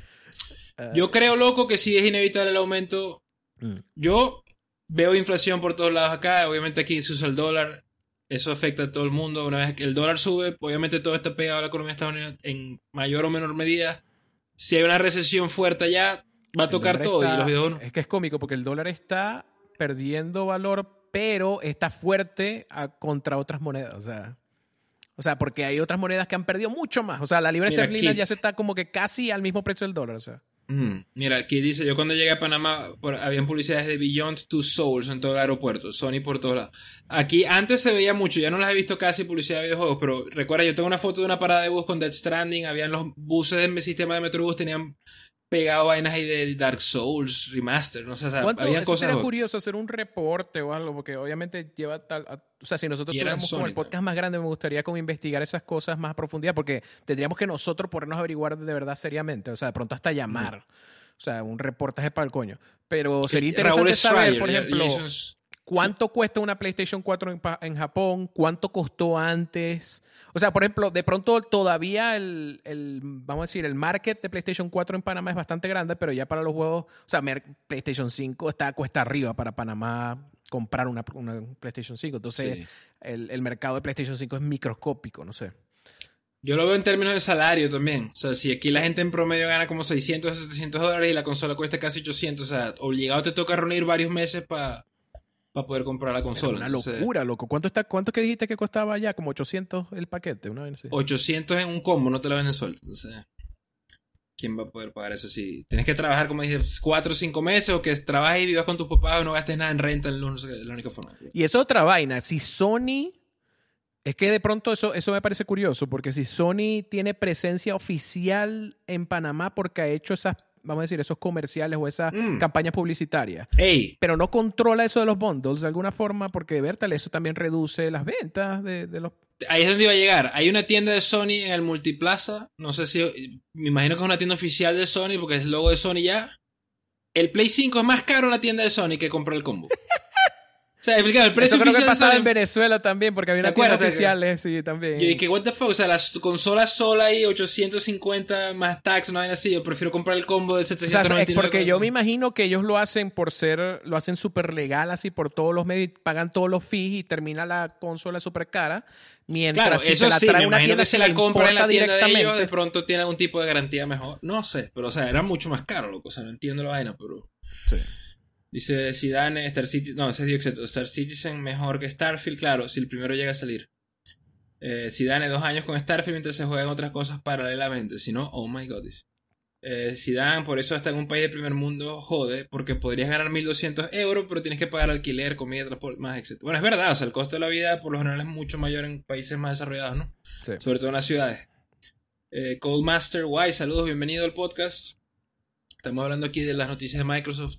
Pero bueno, eso es lo que opino. Creo que va a aumentar, es inevitable. La inflación no miente, le pega duro a todas las compañías. Y tú también calculas que si aumenta Game Pass va a aumentar más o menos a la altura de Starfield, ¿no? probablemente. ¿Cuándo es que sale la fecha exacta de Starfield? No, no han dicho, porque acuérdate que lo retrasaron. Ah, fue delay y no dijeron. Nomás se sabe que es 2023, más nada. 2023, sí, no. Pelado 2023. Bueno, toca esperar, pero. Loco, yo no sé. Yo creo que sale la primera mitad del año, probablemente, no sé. Es que necesitan juegos, loco. Microsoft necesita sus AAA urgente. Sí, pero también Starfield no puede ser una bomba, porque si la gente dice, ah, Starfield es muy malo, lo hubieran esperado un año. Como no puede ser una bomba, pero tampoco. Halo eh, Infinite que, lo, que lo retrasaron igual fue medio bomba, o sea. No mal juego, pero como que incompleto, no fue lo que prometieron, etc. Exacto, cuando decimos bomba, porque bomba puede ser positivo, pero en este caso le hacemos el, la connotación que le queremos dar es negativa, o sea, de que no bombío, como dicen los, los gringos. Cuando algo bombea, explota, explota, no sé, es que es, malo, o sea. Sucks, sí. Pero bueno, eso es en, cuanto a ese tema. Eh, hay otras noticias de Xbox, vamos a empezar a comentar porque sí quedan bastantes notas, todavía estamos a buen tiempo, pero el aniversario de, Fallout, esto es Bethesda también, que es Microsoft por consiguiente, ¿no? Publicaron el, celebrando el 25 aniversario de la franquicia. Lo voy a leer, este es el blog oficial de... Vamos a ver si me carga. Yo sé que va a haber una serie live action. Sí, Amazon está preparando, mostró una imagen ya, no, no la tengo acá, pero la puedo buscar para mostrársela. Eh, rapidito. No me carga la página de Bethesda. Qué raro, porque es la página oficial. De todas maneras, lo más importante del aniversario es, bueno, obviamente en el aniversario se reveló, eh, creo que no, no, sé si fue en ese artículo también, pero Amazon reveló la foto que se la va a mostrar ahorita, eh, pero lo más importante es un remaster de Fallout 4. O sea, van a volver a lanzar Fallout 4, pero mejorado. O sea, yo supongo que es con todo el Ultra, ¿no? En PlayStation 5. Y es lo mismo que hicieron con Skyrim o algo así, pero lo van a hacer con Fallout 4. ¿no? Sí, no, está bien. O sea, por eso, porque estaba pensando, primero ya es un Fallout 4 más maduro, más parcheado. Bueno, espero, porque acuérdate que la versión de Skyrim que acaba de salir en Switch salió horrible. La que salió del, de, no sé, el Super Remaster aniversario, no sé ya. Eh, esa última que salió en Switch sí salió mal. Este, entonces, no, mejor no digo nada, porque eso no significa que es la versión parcheada al máximo, pero, pero sí está bien que hay una forma mejor de jugar ese juego que la versión de PlayStation 4 y One, ¿no? Sí. Pero bueno, no me carga la página, no sé por qué no me carga en este browser. Series, screen, uh, foto, no sé, picture. Sí, porque hubo ese teaser, esa imagen. creo que va a ser Amazon Prime Video, así que me imagino exclusiva de ese servicio. No sé si han dado datos, Raúl, de quién va a ser el director, showrunner, algo. No han dicho nada de eso. Eh, ya, Picture Amazon, porque no me sale. Eh, no, creo que sí han dado esos datos, pero no me lo sé. De verdad no, no me he puesto a ver eso. Mi alma en Google no, no sale. Le puse en Google imágenes. Vamos a buscar en las noticias y ya. Ah, mira, también una foto. Ah, no, pero este es un leak. Pero son muchas fotos de como un vault. O sea, como una. ¿Cómo se dice vault en, en español? Bóveda, búnker. Sí, como el bóveda, búnker donde se esconden obviamente en la después de la vaina de nuclear, ¿no? Pero estoy buscando la foto oficial, Fallout Series Picture Amazon y no sale. ¿Por qué? Vamos a ver en noticias. Ah, aquí sí sale. Google está chimbísimo. Está todo caído. Mira, dice... Mm, Ahí está. Sí, Dan, lo único que las cosas aumentan, pero... Y los sueldos, bueno, tema ese es el tema. ahorita, si lo que yo les digo es que la crisis no se va a detener. Eh, no creo que de pronto hay un milagro y las cosas mejoren de un día a otro. Así que nomás como sugerencia, o sea, fuera del podcast y todo eso, igual no, no se vuelve, o sea, traten de ahorrar, traten de tener algo de, como un colchón, ¿no? Por si acaso. Mm. Sí, está, dice la, la serie de, de Fallout, al parecer también está en el baúl 33. Ahí está, eso es una foto. Sí, pero tienen 33 los, personajes, ¿no? Pero se ve muy cool, o sea, así, así es Fallout, o sea, la, la, bóveda, y de hecho la bóveda diría que es muy parecida a la de los juegos, ¿no? Y los uniformes de, la gente que está en la bóveda. Eh, me gusta, me gusta. Obviamente no se ven las caras, no se ve nada, pero pero lo me gusta y me sirve porque necesito más contenido en Amazon Prime porque ese es uno de los pocos servicios que porque Patricia tiene el Prime lo tengo ahí. Y eso lo tienes anualmente, ¿no? O sea, lo pagan la anualidad. No, ahorita está, lo estaba pagando mes, mes a mes si vamos a comprar vainas. Vamos a ver. Eh, otra noticia de Xbox dice que Age of Empires, la legendaria serie de estrategia de tiempo real va a llegar a la consola. Dice Age of Empires 2 Definitive Edition, que es uno de los juegos de estrategia de tiempo real más queridos de todos los tiempos, va a llegar por primera vez a Xbox en la consola a través de Game Pass. Eh, contando con nuevas mecánicas optimizadas para el control, o sea, como que vamos a ver cómo adaptan eso al control. Yo siempre he pensado que los RTS se juegan mejor con teclado y mouse. Yo, yo creo que. Pero sí. Al menos que sea un, un RTS muy sencillo. Por ejemplo, el Halo War se jugaba bien con, control, pero de verdad no me imagino Age of Empire con control. Pero recuerdo que en la época del 64 sacaron StarCraft en, y fue un buen puerto. bueno, eh, hubo Warcraft en PlayStation 1 y buenos puertos tenía, pues, ir Command Fueron buenos eran buenos puertos, entre comillas. Obviamente la versión de PC es mucho, muy superior y tenía de paso los videos que la de 64 que le pusieron fueron unas imágenes porque no cabían en el cartucho. Pero igual lo hicieron, es mi punto. Y mucha gente lo jugó ahí felizmente. Entonces... Sí, este es el Age of Empires 2 Definitive Edition, pero también van a traer el Age of Empires 4, que es el último, ¿no? El que sale no un poco, pero el más reciente. Y Creo que dice la fecha ahí. Es el 2023. 2023. pero el, el, 2 sale creo que es febrero. Ahí dice, ahí dice 1.31, o sea, finales de enero. y el, el 4 en algún momento del 2023. Ojo que sí, a pesar de lo que dijimos de que cómo se jugará con control o con mando, igual si van a, ya yo leí, y si van a dar opción de que puedas jugarlo también con teclado y mouse en el Xbox. O sea que si tú tienes tu Xbox en un escritorio o tienes, no sé, teclado, mouse inalámbrico que pues, te funciona bien en el televisor y todo, puedes jugarlo así también. Sí, bueno, ahí está, los fans de la estrategia tienen esos juegos. Y bueno, si ya tienen Game Pass, los van a poder probar incluso si es un género nuevo para ustedes o algo así. Así que los invitamos a que le echen una mirada, son tremendos juegos. Eh, vamos a ver más notas aquí sobre el tema Los financiero. puertos, dicen puertos y me imagino unos cargueros. Puertos, pero que se llama así, ports, no sé cómo coño, versiones, este, conversiones, ¿cómo lo llamarías Sí, tú tal para vez pueda como una conversión o algo así, sería más correcto que decir puerto. Yo no sé. Bueno, Es una pregunta, Ay, siempre hemos dicho ports, puertos. estamos Está demasiado como de, facil, de facilidad. barbarism. Sí, pero bueno, eh, más notas aquí. Capcom sigue vendiendo bien. Reporte financiero de Capcom dice lo siguiente. Eh, para los que viven debajo de una piedra, Capcom, Resident Evil, Monster Hunter, etc. ¿no? Monster Hunter Rise ha superado las 11 Si no millones de unidades es vendidas. Capcom, váyanse de este podcast. ¿Qué hacen aquí? ¿Cómo descubrieron el podcast si no saben qué es Capcom? Sí, pero el podcast hablamos de ventas de, de las vainas y analizamos la vaina y de quién es Capcom. Sí. Monster Hunter Rise superó los 11 millones de unidades y Sunbreak va por 4.4. Resident Evil 2 ya superó los 10 millones de unidades. No hay un lanzamiento fuerte de la compañía antes de Resident Evil 4 que sale en marzo del año que viene, que ya hemos hablado la semana pasada, hablamos de lo bien que se ve ese remake. Eh, Capcom cree que va a vender 40, mi- espera vender 40 millones de juegos el año que viene debido al aumento de su catálogo. 40 millones es bastante, mucho, ¿no? Sobre todo para Capcom que básicamente Resident y Monster Lo que vende que las dos Redemption grandes. 2. O sea, una vaina fuerte. Sí, un juego gigantesco, ¿no? Pero se viene Resident Evil 4, exacto. Se viene, yo me imagino que se viene otro Monster Hunter. Para Eh, cállate si eso no sale nunca, eso es 2025. ¿no? Sí, el Pragmata no sale. Loco, pero ¿verdad? ¿Qué, qué pipeline? ¿Qué tiene Capcom en el pipeline? Yo creo que se viene otro Monster Hunter, pero el, como el World 2. O sea, no el, no el Sunrise ni nada, sino el World 2 para PlayStation 5 y serie. Eh, no sé si correrá en Switch. En PC sí.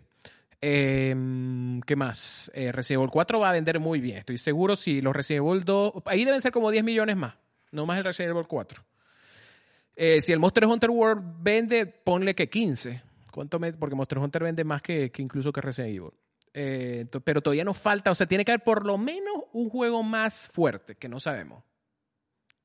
Sí, eso es lo que estoy, estoy buscando aquí como una lista, pero no hay bastante. Bueno, y Capcom está Street Fighter 6. Ah, Street Fighter 6, sí. Pero Street Fighter Ya. 6. Pero juegos de igual pelea vende no sus venden 5 millones de nivel copias, 4, Ponle 5 que venda millones. 5. Pero, o sea, ese va a ayudar a llegar a los 40, pues no es, no es determinante así. No fuertemente. Y Aquí 5 un es fuerte para un juego de pelea, de todas maneras. O sea, es, es ambicioso. Eh, Media Create, las ventas para la semana número 42, esto es en Japón. Eh, los juegos más vendidos, bueno, número uno, Famit, eh, de, eh, de Famitsu se mantiene Splatoon 3. ¿Cómo se vende Splatoon en, en Japón?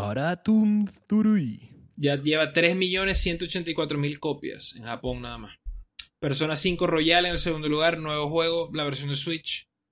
46.000 copias. Eh, aquí está el Monster Rancher, este Ultra Kaiju también, nuevo juego. A ver, que es los primeros tres son de Switch. Después el, primer juego que aparece PlayStation Gran Turismo 7. En el quinto lugar, Dragon Quest 10, Rise of the Five Tribes Offline. Eso no ha salido, no se quedó en Japón, ¿verdad? El Dragon Quest 10 offline, eso nunca lo. No sé sí, todavía no han dicho nada de esa. No sé si va a salir. Creo que oficialmente no han dicho nada si va a salir en el occidente, pero no veo por qué no. O sea, me da rabia que. Damn, Mario Kart 8 Deluxe todavía está en el, sexto puesto. Todavía se vende Mario Kart 8. Sabe, bueno, infinito, loco. Mira, Automata vendió bien en Switch, parece, porque esa es la versión de Switch, si no me equivoco. Sí, está en octavo lugar la versión Switch. Eh, Persona 5 Royal de PlayStation 5. Loco, bueno, mira, Persona 5 Royal. 44.000 es lo que vendió Royal en la primera semana. Sí, no es mucho. Pero fíjate que está el Persona 5 Royal de Play 5 se está vendiendo 10% de lo que vende en Switch. O sea, que a la gente le gusta el Switch. Y bueno, curioso, no voy a leer nada más. Mira, y eh, hay, yo no sabía de esto, que en Switch hay una versión... ¿Qué es esa vaina? Ah, porque dice Dragon Quest 10 All in One Package versión 1.6 y trae un poco como de expansiones.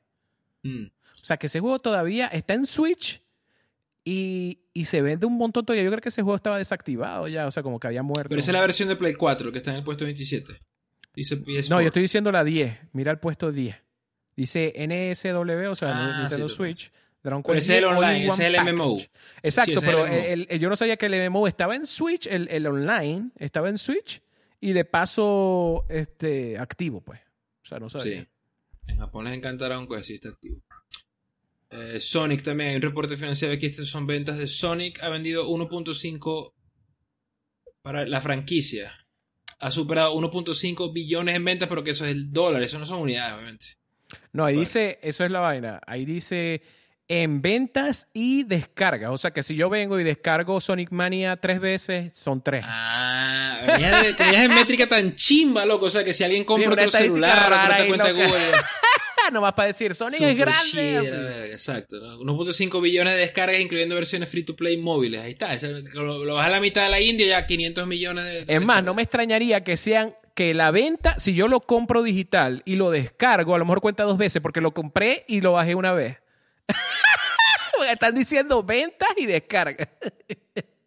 Fíjate lo que ponen, que más de 1.5 billones de unidades vendidas y descargadas. Pero entonces dice que juegos y free to play. Que cuando ves cuando fue free to play, 1.4 billones de free to play.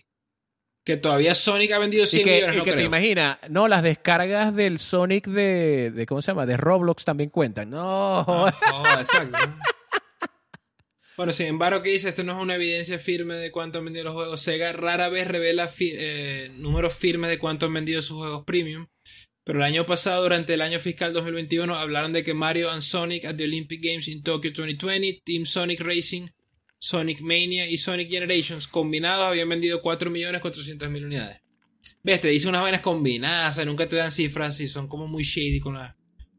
No me extraña, por eso que Sega no le está yendo bien loco. Bueno, es que esa es la vaina, de pronto tienen que maquillar eso, porque si tuvieran números tan grotescos lo dirían, pues las compañías, ¡ah! 10 millones de Sonics vendidos, o sea, cuando las compañías tienen, les gusta flauntear esa vaina, ¿no? Sobre todo para los accionistas y todo. En fin. no, pero Sonic ha vendido bien, pero Sí, o sea, es innegable yo no sé por qué este número tan loco. Sí. Y que No ves, que, y que Naco, y que después van a decir, nuestro juego fue buscado 1.6 billones de veces en Google. O sea, que coño, eso es un dato importante, así como que... Y lo Solo están compraron. cuidando. Exacto, la pregunta es esa, si lo vendieron o no. Mira, Gotham Knights. Gotham Knights ha dado bastante que hablar eh, por el tema de lo, de los, del frame rate, los temas técnicos que... Aquí hay un artículo de Digital Foundry en Eurogamer que dice que si 30 frames por segundo es el futuro de los juegos y es inevitable. Dice, muchos juegos muy ambiciosos empujan el hardware, pero alguien tiene que ceder. O sea, el tema de- del, del frame rate, ¿no? ¿Por qué están hablando de esto ahorita? Y yo he pensado esa vaina. Si quieren más fidelidad gráfica en 4K o lo que sea HDR, ¿qué va a pasar? O sea, yo antes de que leyera Digital Foundry sí pensé como que... Y ya juegos te dan la opción Ricardo, porque... Algo Dime. fácil. Tienes, ya tienes la PlayStation 5, bájate la, la demo de Matrix, es gratis. Y mira Sí, verdad, yo no he probado. yo he probado. Esa, esa demo, Unreal 5, se ve brutal, brutal. Y muy curioso, o sea, técnicamente hablando. Tiene algunos también desperfectos en general, o sea, hay unas vainas locas ahí de que, por ejemplo, cuando hay, por ejemplo, tú chocas un carro como que cambia de modelo porque es, ahora es un modelo como que destruido, ¿no? O sea, hay unas cosas medio raras que todavía tienen que definir cómo va a funcionar bien Unreal, Unreal 5 en esas vainas. Pero el punto es que estás viendo más o menos un motor futurista, de verdad, de nueva generación. Pero ese motor todavía necesita o más optimización o no sé qué coño van a hacer porque en la misma Play 5 se te va a petaquear. Vas a notar que debe- no está en 30 pegado. Sí. Entonces, eso es lo que uno dice. O sea, probablemente los motores que de verdad le saquen la, todo lo que puedan a estas consolas no van a poder ir a 60, al menos que no se tenga una... Si no hay problemas de CPU, asumiendo que no hayan problemas de CPU, tal vez puedas bajar la resolución un montón y, ofrecer 60, no sé, a 720p. Pero, pero ese es el problema, que, o sea, si de verdad estás reventando el juego, a lo mejor el CPU igual no te va a dar más de 30, o sea, por más resolución que le bajes y toda esa vaina. Entonces, ahí es donde está el misterio de que todo esto de Nanite y la, y, y la, luz épica en tiempo real y todas estas vainas, Lumen y bueno, obviamente Ray Tracing también te jala un montón. Todo eso pinta un futuro que a lo mejor no sea tan fácil de simplemente escalar el juego y ponerlo en 60. Pues. Entonces, Mm. eh, no necesariamente ese, ese procesador que ahora es súper rápido, esa nueva CPU que tienen las, las consolas que son súper rápidos para hacer una consola, no necesariamente te va a garantizar que todo vaya a 60, porque eso depende de qué decisiones tome el desarrollador, así de sencillo. O sea, si, tome, pone una inteligencia artificial toda brutal o, o físicas brutales o, o algo así, me, o sea, algo de nueva generación que no se puede hacer antes, de pronto si tienen que sacrificar esos 60 para llegar a por lo menos tener 30. Lo que yo sí acepto, lo que yo sí digo es, vértale, por lo menos apunten a tener 30 estables, por favor. no sé qué, qué, opinas tú al respecto en, en, cuanto a eso, si te molesta los 30 o, quieres 60 todo el tiempo, o sea. No me molestan los 30 siempre y cuando sean estables y no por este... Y obviamente con una calidad gráfica en grotesca, como porque, ok, me calo los 30 porque se ve que excelente, o sea, esta vaina es imposible en 60 o algo así, o sea, como que tiene su tradeback, estoy dispuesto a aceptar los 30. Sobre todo porque no voy a mentir ahorita, con todo y que 60 es mejor, obviamente el feel es un juego de acción, todo lo que sea. Todavía en 30, si es estable, puedes jugar bien la mayoría de los juegos. Entonces, por un lado eso. Por otro lado, lo que tú dices, o sea, por más que tienes más hardware, como que el caso de Gotham Knights en particular, que lo vamos a comentar, y hay gente comparando cosas de Gotham Knights, como que, hey, esto en Arkham Knights se veía mejor. Y claro, son dos juegos, pero lo que quiero decir es algo así como que lo de Gotham Knights en particular suena como que se quedaron sin tiempo, no optimizaron lo suficiente, el juego ya tenido un delay, ¿no? Entonces como que puede ser otra cosa. Y ya de hecho los developers como que dijeron que sí están trabajando mejores y eso. Pero no, yo creo que 30 es una opción viable, ¿no? Sobre todo si la gente exige fidelidad. Ahora, el tema de Console Warriors se van a poner a pelear siempre que ¿por qué me compré el Play 5? Debería ser 60 mínimo. Ah, o sea, como que... Sí. En fin, pero yo creo que va a ser eso, ¿no? De todas manera, mira que dice el amigo Luis Miranda que obviamente las optimizaciones van de la mano de a, medida que progresa la generación y es cierto, o sea, eso también puede pasar, o sea, eh, por más que un Real 5 y en esta demo de Matrix se ponga lento en algunas situaciones y eso, disculpen, el, el, punto, o sea, sí, de hecho, un Real, esa versión de un Real ni siquiera creo que fue la 1.0 o algo así, y todavía lo están optimizando porque saben que tienen que optimizar muchas cosas todavía de un Real 5. También es decisión de los desarrolladores que prender y apagar en ese motor, no es que van a usar todo lumen, todo a todo lo que da, todo nanay a todo lo que da, de pronto selectivamente usan lumen y nanay, dependiendo hay cosas, o sea, como hay pared, una pared, por ejemplo, recta, ¿Para qué vas a usar Nanite si es igual plana ahí? Entonces, dependiendo de qué detalles, de pronto los van optimizando y van prendiendo cosas y apagando cosas dependiendo del caso. Y, obviamente mejoras ya en los algoritmos como tal que optimizan más las cosas. Y sí podría producir un, fenómeno en el cual puedan garantizar o más huevos pudieran llegar a 60. O sea, no, no, yo no estoy diciendo que va, no van a desaparecer los juegos de 60, siempre van a haber ciertos juegos que van a llegar a 60 y definitivamente va a ser más que en la generación anterior y más que en la versión que en la generación anterior a la anterior, porque esa era peor todavía la, cosa. Pero eh, va a estar difícil una vez que se introduzcan esas tecnologías. O sea, yo no me imagino, por ejemplo, un. Puede suceder, y eso sería interesante saberlo, pero un, por ejemplo, un, un Hellblade 2 en 60. Pues eso sería. Si lo logran, wow. Eso sí, eso me da esperanza para, la, para que la generación sí pueda aguantar 60 en el caso de Luis también como de Xbox es el tema de la serie S que complica un poco más la cosa, ¿no? Un poco menos de recursos. Pareciera, por ejemplo, si, si hablamos de, eh, eh, ¿cómo se llama? Playtale Requiem, em, yo me di cuenta que, o sea, bueno, y me di cuenta y también de paso me puse a ver los, los videos de Digital Foundry y me, o sea, ellos hablaban que había momentos que el juego estaba bastante estable y había momentos que había unos picos para abajo, sobre todo en la parte de las ratas y eso, obviamente, eh, es obvio. Y además de que estamos hablando de una no, mira, lo que dice Naku es verdad, o sea, la optimización es un juego que siempre se puede crunchear un poco más, obviamente hay un límite matemático, pero claro. por lo general cambias de generación de hardware antes de que se llegue al límite. Ahí tienen los tipos estos del Demo Sync que sacaban que sí, un juego que tenía gráficos, no sé, de la calidad de Doom 3 que se ocupaba 64 kilobytes. Y era todo procedural, no sé qué, unas vainas locas. O sea, tú puedes como que exprimir la tecnología de formas creativas, pero por lo general, eso no ocurre. Lo que ocurre es que cuando los desarrolladores tienen más recursos, como que más bien a veces se ponen medio lazy. No estoy acusando a nadie, pero también pasa. Bueno, meterle la textura que pese más, sí, a veces ya, rápido, no sé Como todo va bien, siguen metiendo, metiendo, hasta que ya de pronto se dan cuenta, ¿qué hacemos ahora? Y después pasa, y después pasa Gotham Knights. Y vamos a hablar de eso. Mira, Gotham Knights aquí eh, publicó oficialmente en el Twitter de ellos, dice llamando a todos nuestros caballeros, gracias a la comunidad por su apoyo. Es increíble ver que el juego está en vivo y en sus manos. Hemos comenzado a lanzar parches y queremos hablar un poco sobre lo que va a ocurrir en la semana siguiente. Primero, por los jugadores de PC, ya un parche está disponible en vivo y pueden ver todas las notas aquí. No las voy a leer, obviamente, pero dice que este parche busca eh, hacer eh, ajustes generales y mejorar la experiencia de los jugadores que tienen problemas del input con los teclados, el matchmaking y estabilidad en general del título, incluyendo algunos crashes. Para nuestros jugadores en consola, el siguiente parche que tenemos planeado es para el final de la semana. Bueno, esto fue fecha 26 de octubre. Imagino que el final de la semana puede incluir hasta el lunes, que es el último día de Halloween, 31 de octubre, ¿no? Mm. Eh, vamos a dar más información próximamente. Similar a la PC, este parche va a ser una mezcla de ajustes generales y eh, mejoras de, estabilidad. Pero fíjate, no hablan nada de estabilidad. Me, imagino que se refieren a crashes. Me imagino que se refieren a crashes más que a, tema de frame rate estable o algo así, no sé. Estamos conscientes de que tanto los jugadores de PC como consola han experimentado problemas de performance, de desempeño. Nuestro equipo sigue trabajando muy arduamente en un parche grande que mejore el desempeño. O sea, fíjate, estabilidad habla de crash. Desempeño lo están trabajando todavía, van a necesitar más tiempo. Para nuestros usuarios de consola, específicamente queremos atacar el tema de la estabilidad de del frame rate. O sea, que si están conscientes de que la gente se ha quejado mucho del frame rate y si ven análisis Digital Foundry, bastante. deja mucho que desear el frame rate de, de Gotham Knights, ¿no? Sobre todo que uno espera una consola, ya que no tienes ese abanico de opciones de mejorías que empecé que puedes tweakear, incluso más allá del juego con mods y cosas así. En consola no puedes hacer nada. O sea, si el juego no corre en consola, tú te vas a options y probablemente tengas que decir, ah, quiero quitar el motion blur. O quiero quitar eh, una que otra cosita. O sea, por lo menos, yo no sé si te viste el video de, Digital Foundry. No te lo, lo vi casi bueno, todo. Tienen dos el de consolas y el de PC.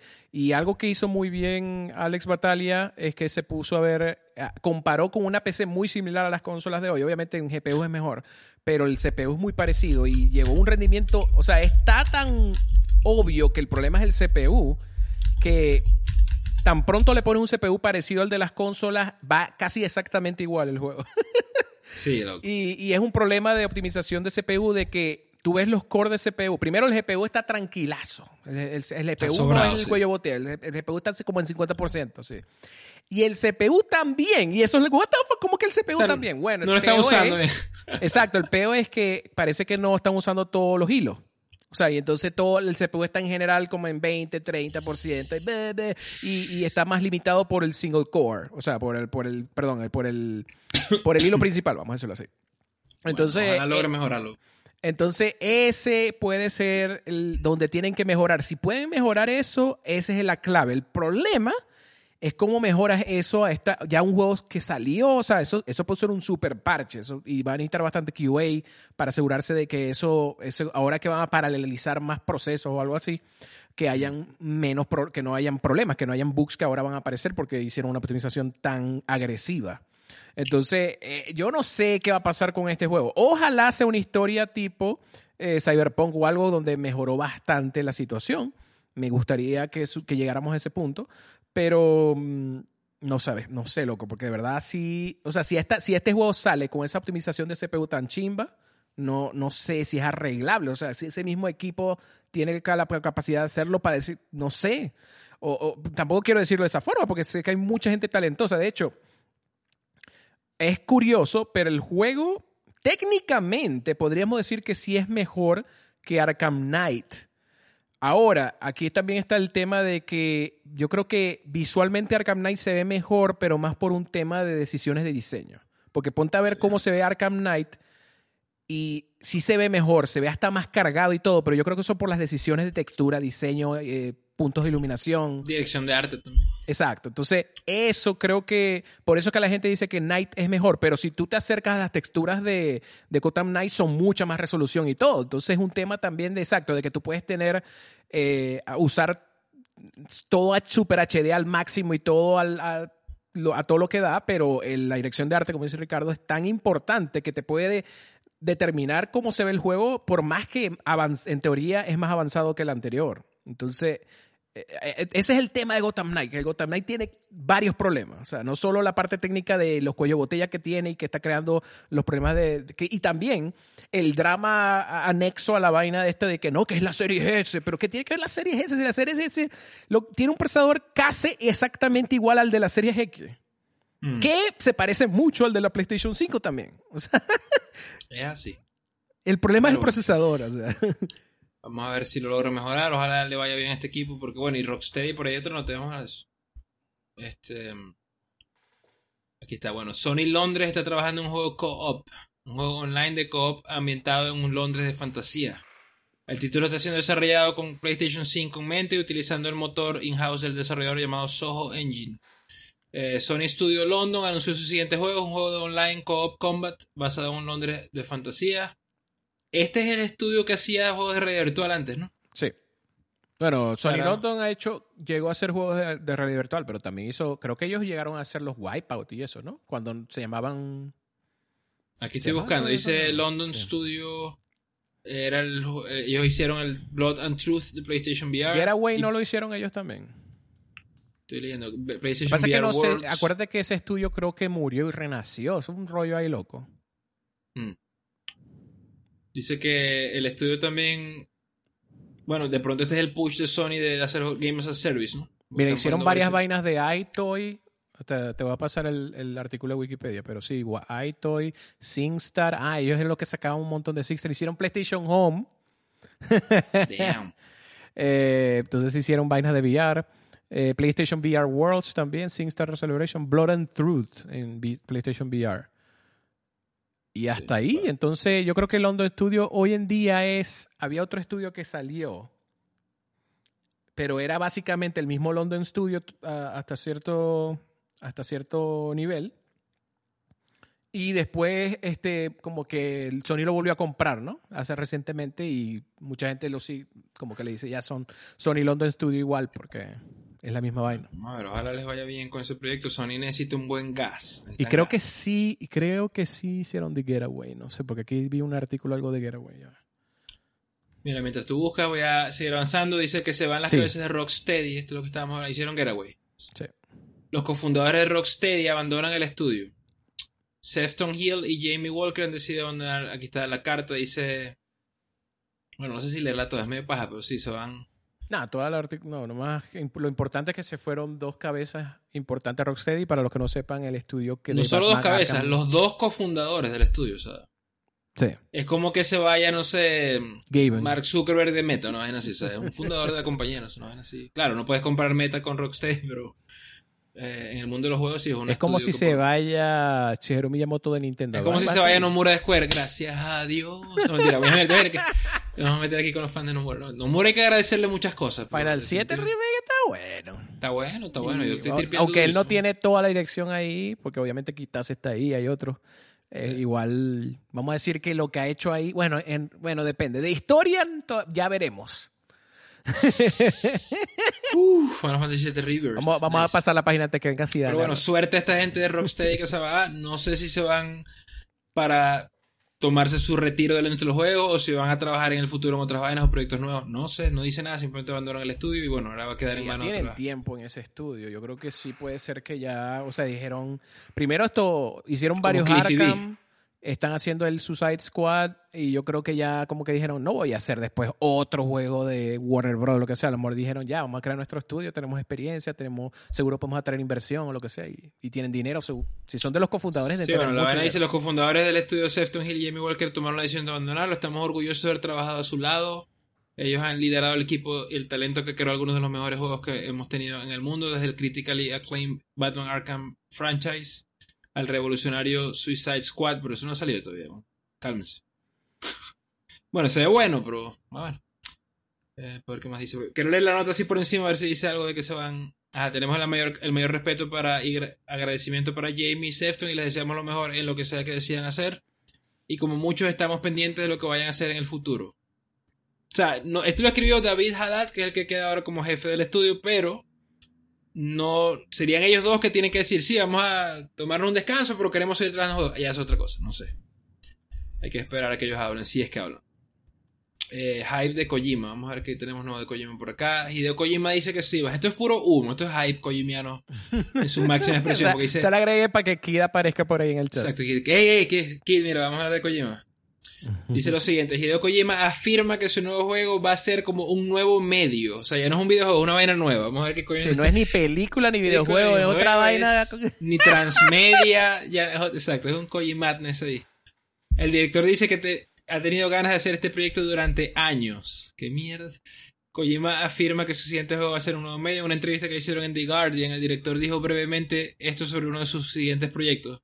Es casi como si se tratara de un nuevo medio, dijo Kojima sobre su futuro proyecto. Si esto logra tener éxito y si todo sale bien, no solo la industria de los juegos, pero ah, no, no solo será algo nuevo en la industria de los juegos, sino en la industria del cine también.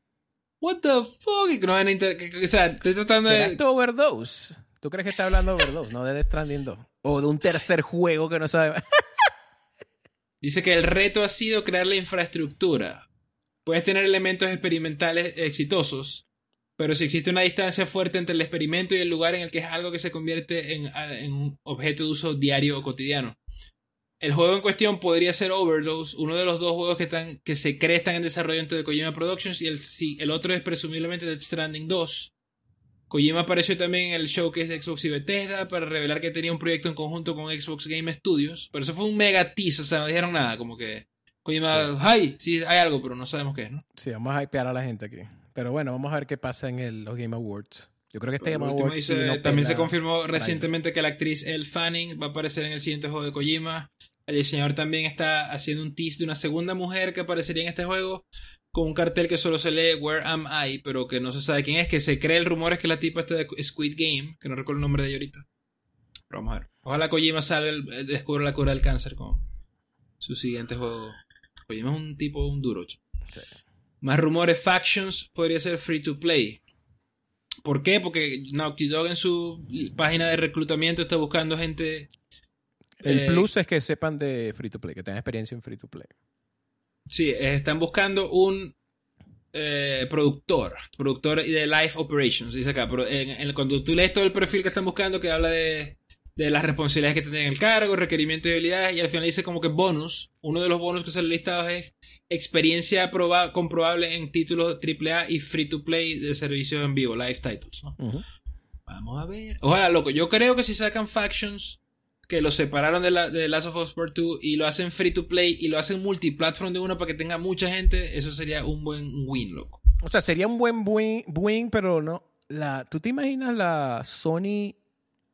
La Sony de, de este coño, de, ¿cómo se llama? De Jim Ryan haciendo esto. O sea, si hasta el juego este. sí, de- me lo imagino porque el mismo Jim Ryan dijo que quieren gas.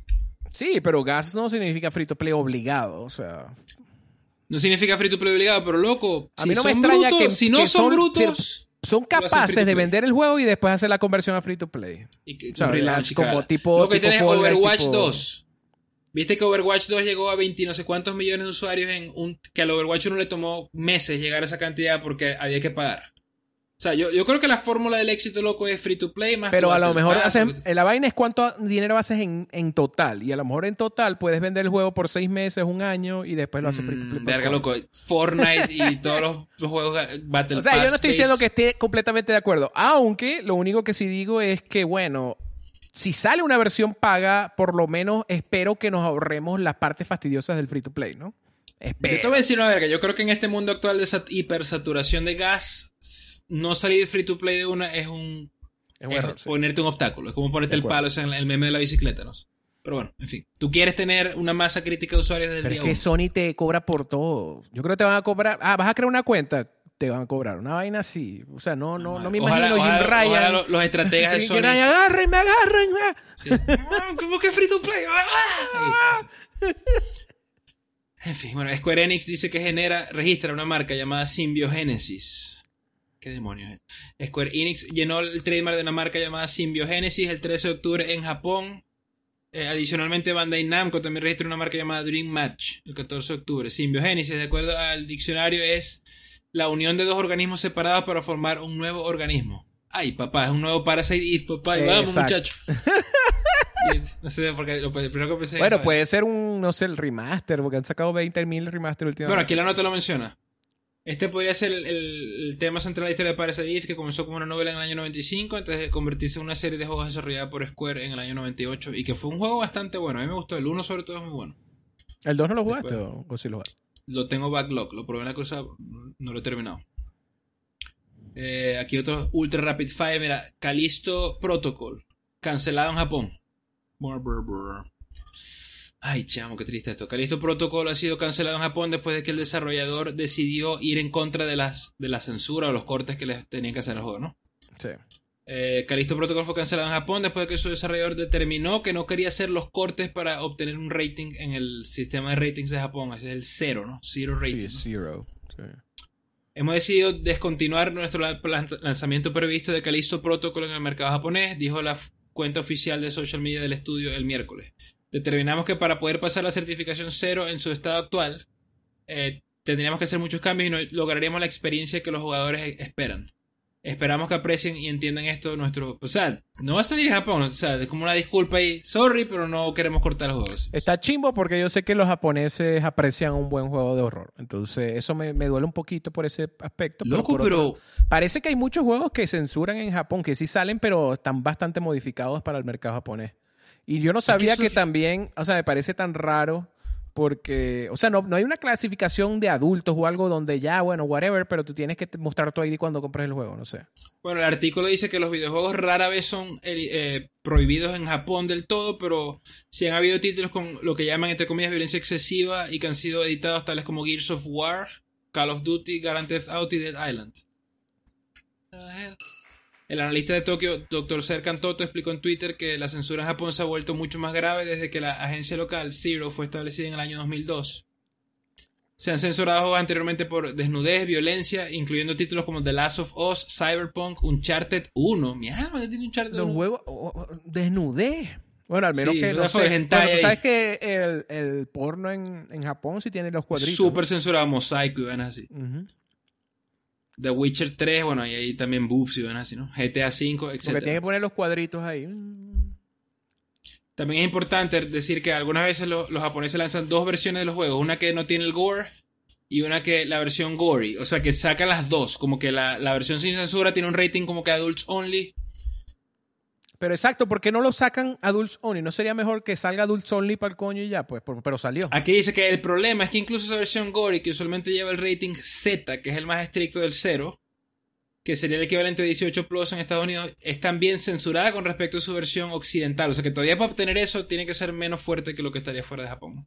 O sea que los O japoneses sea, no que se el decretan. juego viene con todo lo que vas a quedar. Bueno, ya vimos las, las decapitadas locas, esas horribles. No veras que lo molían al tipo ahí. ¡ah! Y queda ahí exacto que. Viendo el trailer, ¿te acuerdas que se le dio así? Le dio cosita ahí. Chavo, tiene que jugar esa. Y Dead Space, loco. Dead Space, Dead tremendo Space, juego. demasiado juego. Witcher Remake. Van a hacer un remake de un juego que. Este es un remake que sí tiene sentido, no como el remake de Horizon Zero Dawn. Sí. Y va a ser Witcher es- 5.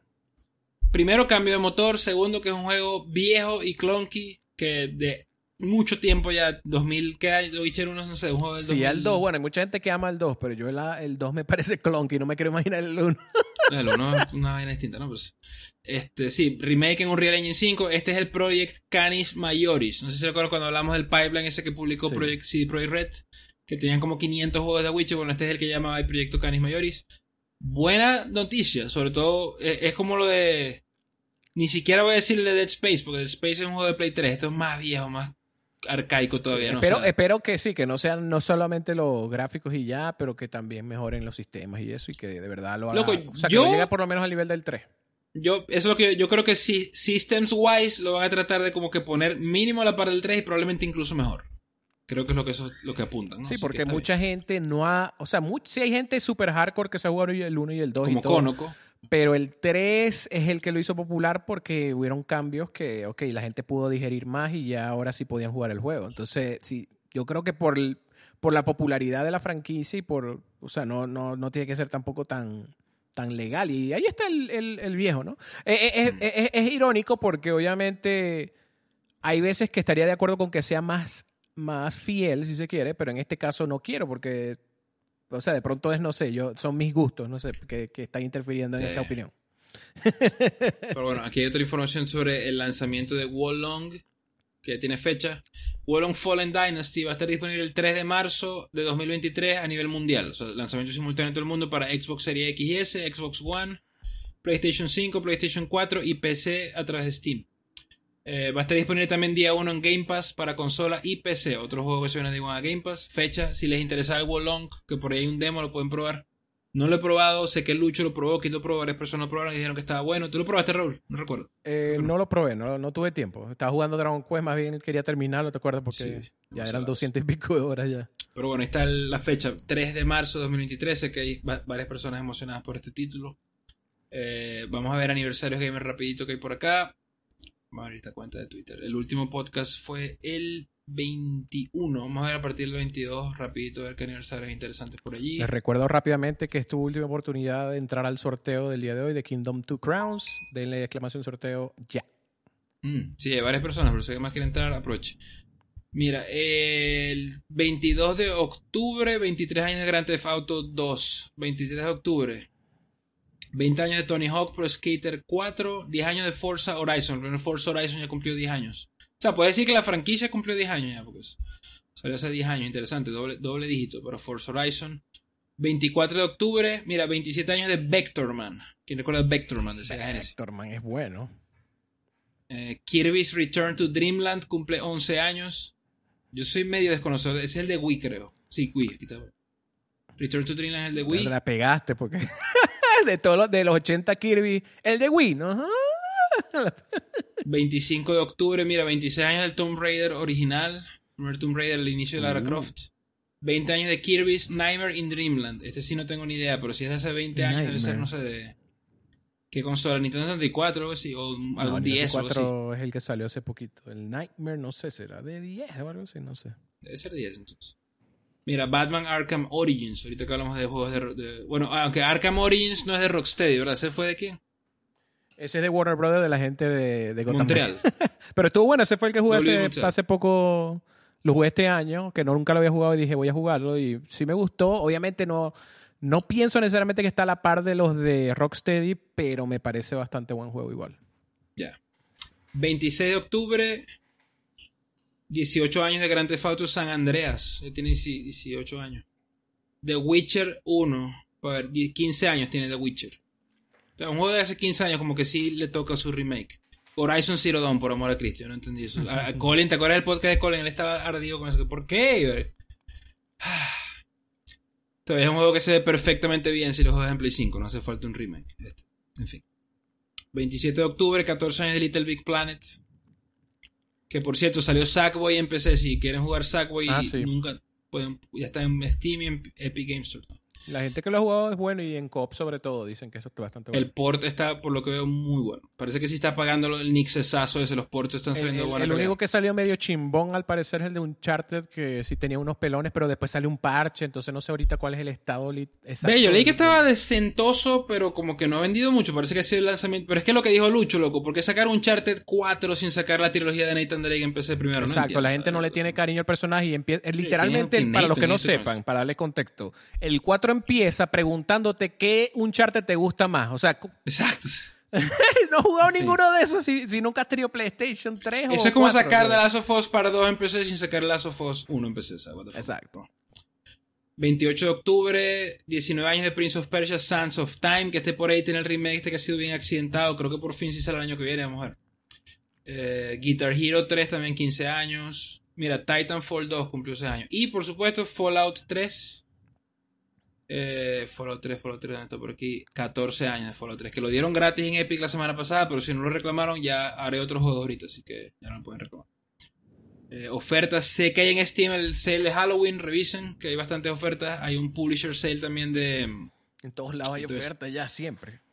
Sí, pero estoy dando como que. mira, hay juegos de. Hay descuentos también de, de, juegos de Sony en Steam. El Spider-Man Remaster tiene 20% de descuento ahorita en Steam. Eh, Grand Blue Fantasy de pelea tiene 60% de descuento en Steam, ahorita está en 8 dólares. Interesante ese precio, creo que lo mejor. Jedi Fallen Order, loco, está en 7 dólares ahorita. En PlayStation y en Steam. Si quieren el Jedi Fallen Order es un buen momento para comprarlo, ¿no? Que hay. Yo no lo he jugado todavía, sé que Raúl sí lo jugó y le gustó bastante. Así sí, me gustó muchísimo, muchísimo. Uno de mis juegos, diría que incluso uno de mis juegos de Star Wars favorito. No es perfecto, pero muy bueno, muy bueno. Entre los mejores, sí. Si les gusta sobre todo, tiene elementos Dark Soulianos, pero sin ser muy Dark Souls. O sea, no es tan, tan brutal contigo. Es que creo, creo que si estás en un boss y te matan, como que puedes intentarlo de nuevo, tienes que caminar un verguero. Es que los checkpoints, este juego tú, tú haces checkpoints y revives en ese checkpoint eh, cuando te matan. Y, pero los checkpoints son relativamente abundantes y eso. O sea, de verdad tú sientes el juego es bastante mucho más fair que, que los Dark Souls y esa vaina. Sí, está bien. Bueno, ahora sí, vamos a hacer el sorteo. Suerte a todos los que están participando por el Kingdom Two Crowns. Vamos a parar el bot. Este dice, aprovecho la oportunidad para dejar el link del Discord. Recuerden que para recibir sus keys y para interactuar con, perdón, con toda la comunidad multiplayer, que ahorita que viene el fin de semana sabemos que hay gente que le gusta reunirse para jugar. Pueden aprovechar el Discord, el canal de matchmaking. También hay eventos todas las semanas que si la Fórmula 1, los League of Legends World Championship que están ahorita, los estamos viendo también allí, así que bueno, pueden unirse también y disfrutar Así eso, ¿no? Así es. Y acuérdense de los zombies. Los zombies. Sí, ya, ahorita en noviembre se van a hacer las nominaciones, así que les queda poco tiempo, pero todavía pueden, así que aprovechen. Dale, Raúl, sonido ahí. Naku siempre gana. No, mentira. Naku, Luis Miguel Miranda. Tu, tu, ¿Sí ganó? Sí, él fue el último. Estaba esperando que otro, y Codemaster y... Está pegado en. Coño, antes era Zidane y ahora Naku. se pegó en Luis Miguel Miranda. No, estoy aquí. Por cierto, yo Naku, él, él tiene su Steam Deck, yo le tengo un- unos keys. Este corre en Steam Deck, Luis. Y este sí corre. Déjame anotar tu nombre aquí. Está verdecito. Naku está tranquilo porque él dice, no, yo lo que quiero jugar es Marvel Snap. Este, Marvel Snap corre en el Steam Deck, Naku, no sé si lo has probado. Pero yo creo que Debe correr. mejor. O sea, debe ser más práctico jugarlo en el móvil por. En el celular y No tienes los botones a los lados. O sea, en este caso, un juego de esos de. Yo creo que es mejor jugarlo en touch. Sí se puede jugar Sí, sí touch pero. nah. Pero bueno, gracias a todos los que participaron, gracias a toda la gente que se conectó al show hoy en el directo. Con eso hemos llegado exitosamente al final de otro episodio de Semana Gamer, el mejor podcast de videojuegos y cultura gamer en español. Si les gustó el show, recuerden, thumbs up, eso ayuda mucho con los algoritmos. Man esta era de, de los algoritmos, nos controlan, nos dominan, saben todo lo que hacemos, saben más de nosotros que nosotros mismos. Así que aprovechen y ayúdenos ahí, compártanlo con sus amigos. O sea, yo no sé cómo YouTube ahora sabe unas vainas. O sea, que de pronto vi en Amazon y de pronto YouTube ya sabe que yo vi. O sea, El tracking loco, ese cookies, toda mierda, los apps en los teléfonos, todo. Bueno, obviamente No, entró en la Walmart, bueno, pero- publicidad. o sea, qué fastidio. Pero bueno, en fin. Mira, Dioxeto, saludos, Codemaster, Luis Miguel Miranda, Fulgor22, Kalash también se metió por ahí a saludar, gracias Kalash por conectarte. En fin, mucha gente, gracias por, a los que vinieron al directo. Eh, recuerden que está el blog, blogspot, eh, zoompodcast.blogspot.com, están los links, si quieren leer alguno de los informes financieros, ver alguno de los trailers, etcétera, ahí está todo. Este, cualquier opinión la pueden dejar en el Discord, creo que es lo más importante. Uno es el Discord, que ahí podemos interactuar en tiempo real. Casi real, yo siempre estoy muy activo, Raúl también es bastante activo. Este, y bueno, no sé, algo más que quieras agregar? Sí, una cosita para la gente de audio que me escucha en este momento, las que están en el futuro en- escuchando la versión de audio específicamente, como lo más seguro es que en la próxima, la- el próximo episodio no esté, o si estoy, no voy a estar streameando. Probablemente la versión de audio la va a salir como el lunes, algo así, o sea, o el mismo o el domingo, o sea, va a estar un poco retrasada. Si están muy emocionados con ver el próximo episodio por X o Y, entonces pueden YouTube, pues. recuerden en YouTube sí está tanto la versión obviamente en directo cuando salga en vivo, eh, como la, ahí queda grabado en YouTube, pero si igual se quieren esperar a la versión de audio va a salir un poquito retrasada porque obviamente la voy a tomar después de la versión de YouTube y la vamos a la sacamos en audio. Nomás eso para que sepan. Bueno, gracias Raúl por la aclaratoria. Sí, el podcast va a seguir. Igual recuerden que siempre Raúl y yo tratamos de organizarnos para que en diciembre y el break ese de diciembre y enero haya contenido en el canal. Sí. Ya- de hecho, yo estaba anotando algunas ideas para los extras, porque obviamente está el Zombies es uno, pero si estaba tenía por ahí una idea que de pronto puede resultar algo conmigo, porque si vamos a tener que tener varios episodios, porque yo también las vacaciones de diciembre van a empezar como, o sea, voy a viajar más o menos como el 12 o algo así, 13. Entonces ya ese es el, el siguiente. Voy a tener como tres o cuatro eh, viernes que no se van a poder grabar. Entonces tenemos que grabar todos esos episodios hasta que volvamos en vivo. Pero bueno, chicos, cuídense, pásenla bien el fin de semana. Nos vemos entonces el viernes que viene. Probablemente si no está Raúl voy a estar con un invitado, pero el show va a salir, así que Claro que sí. pendientes del canal. Y bueno, nos vemos entonces en Discord. Game on. Game on.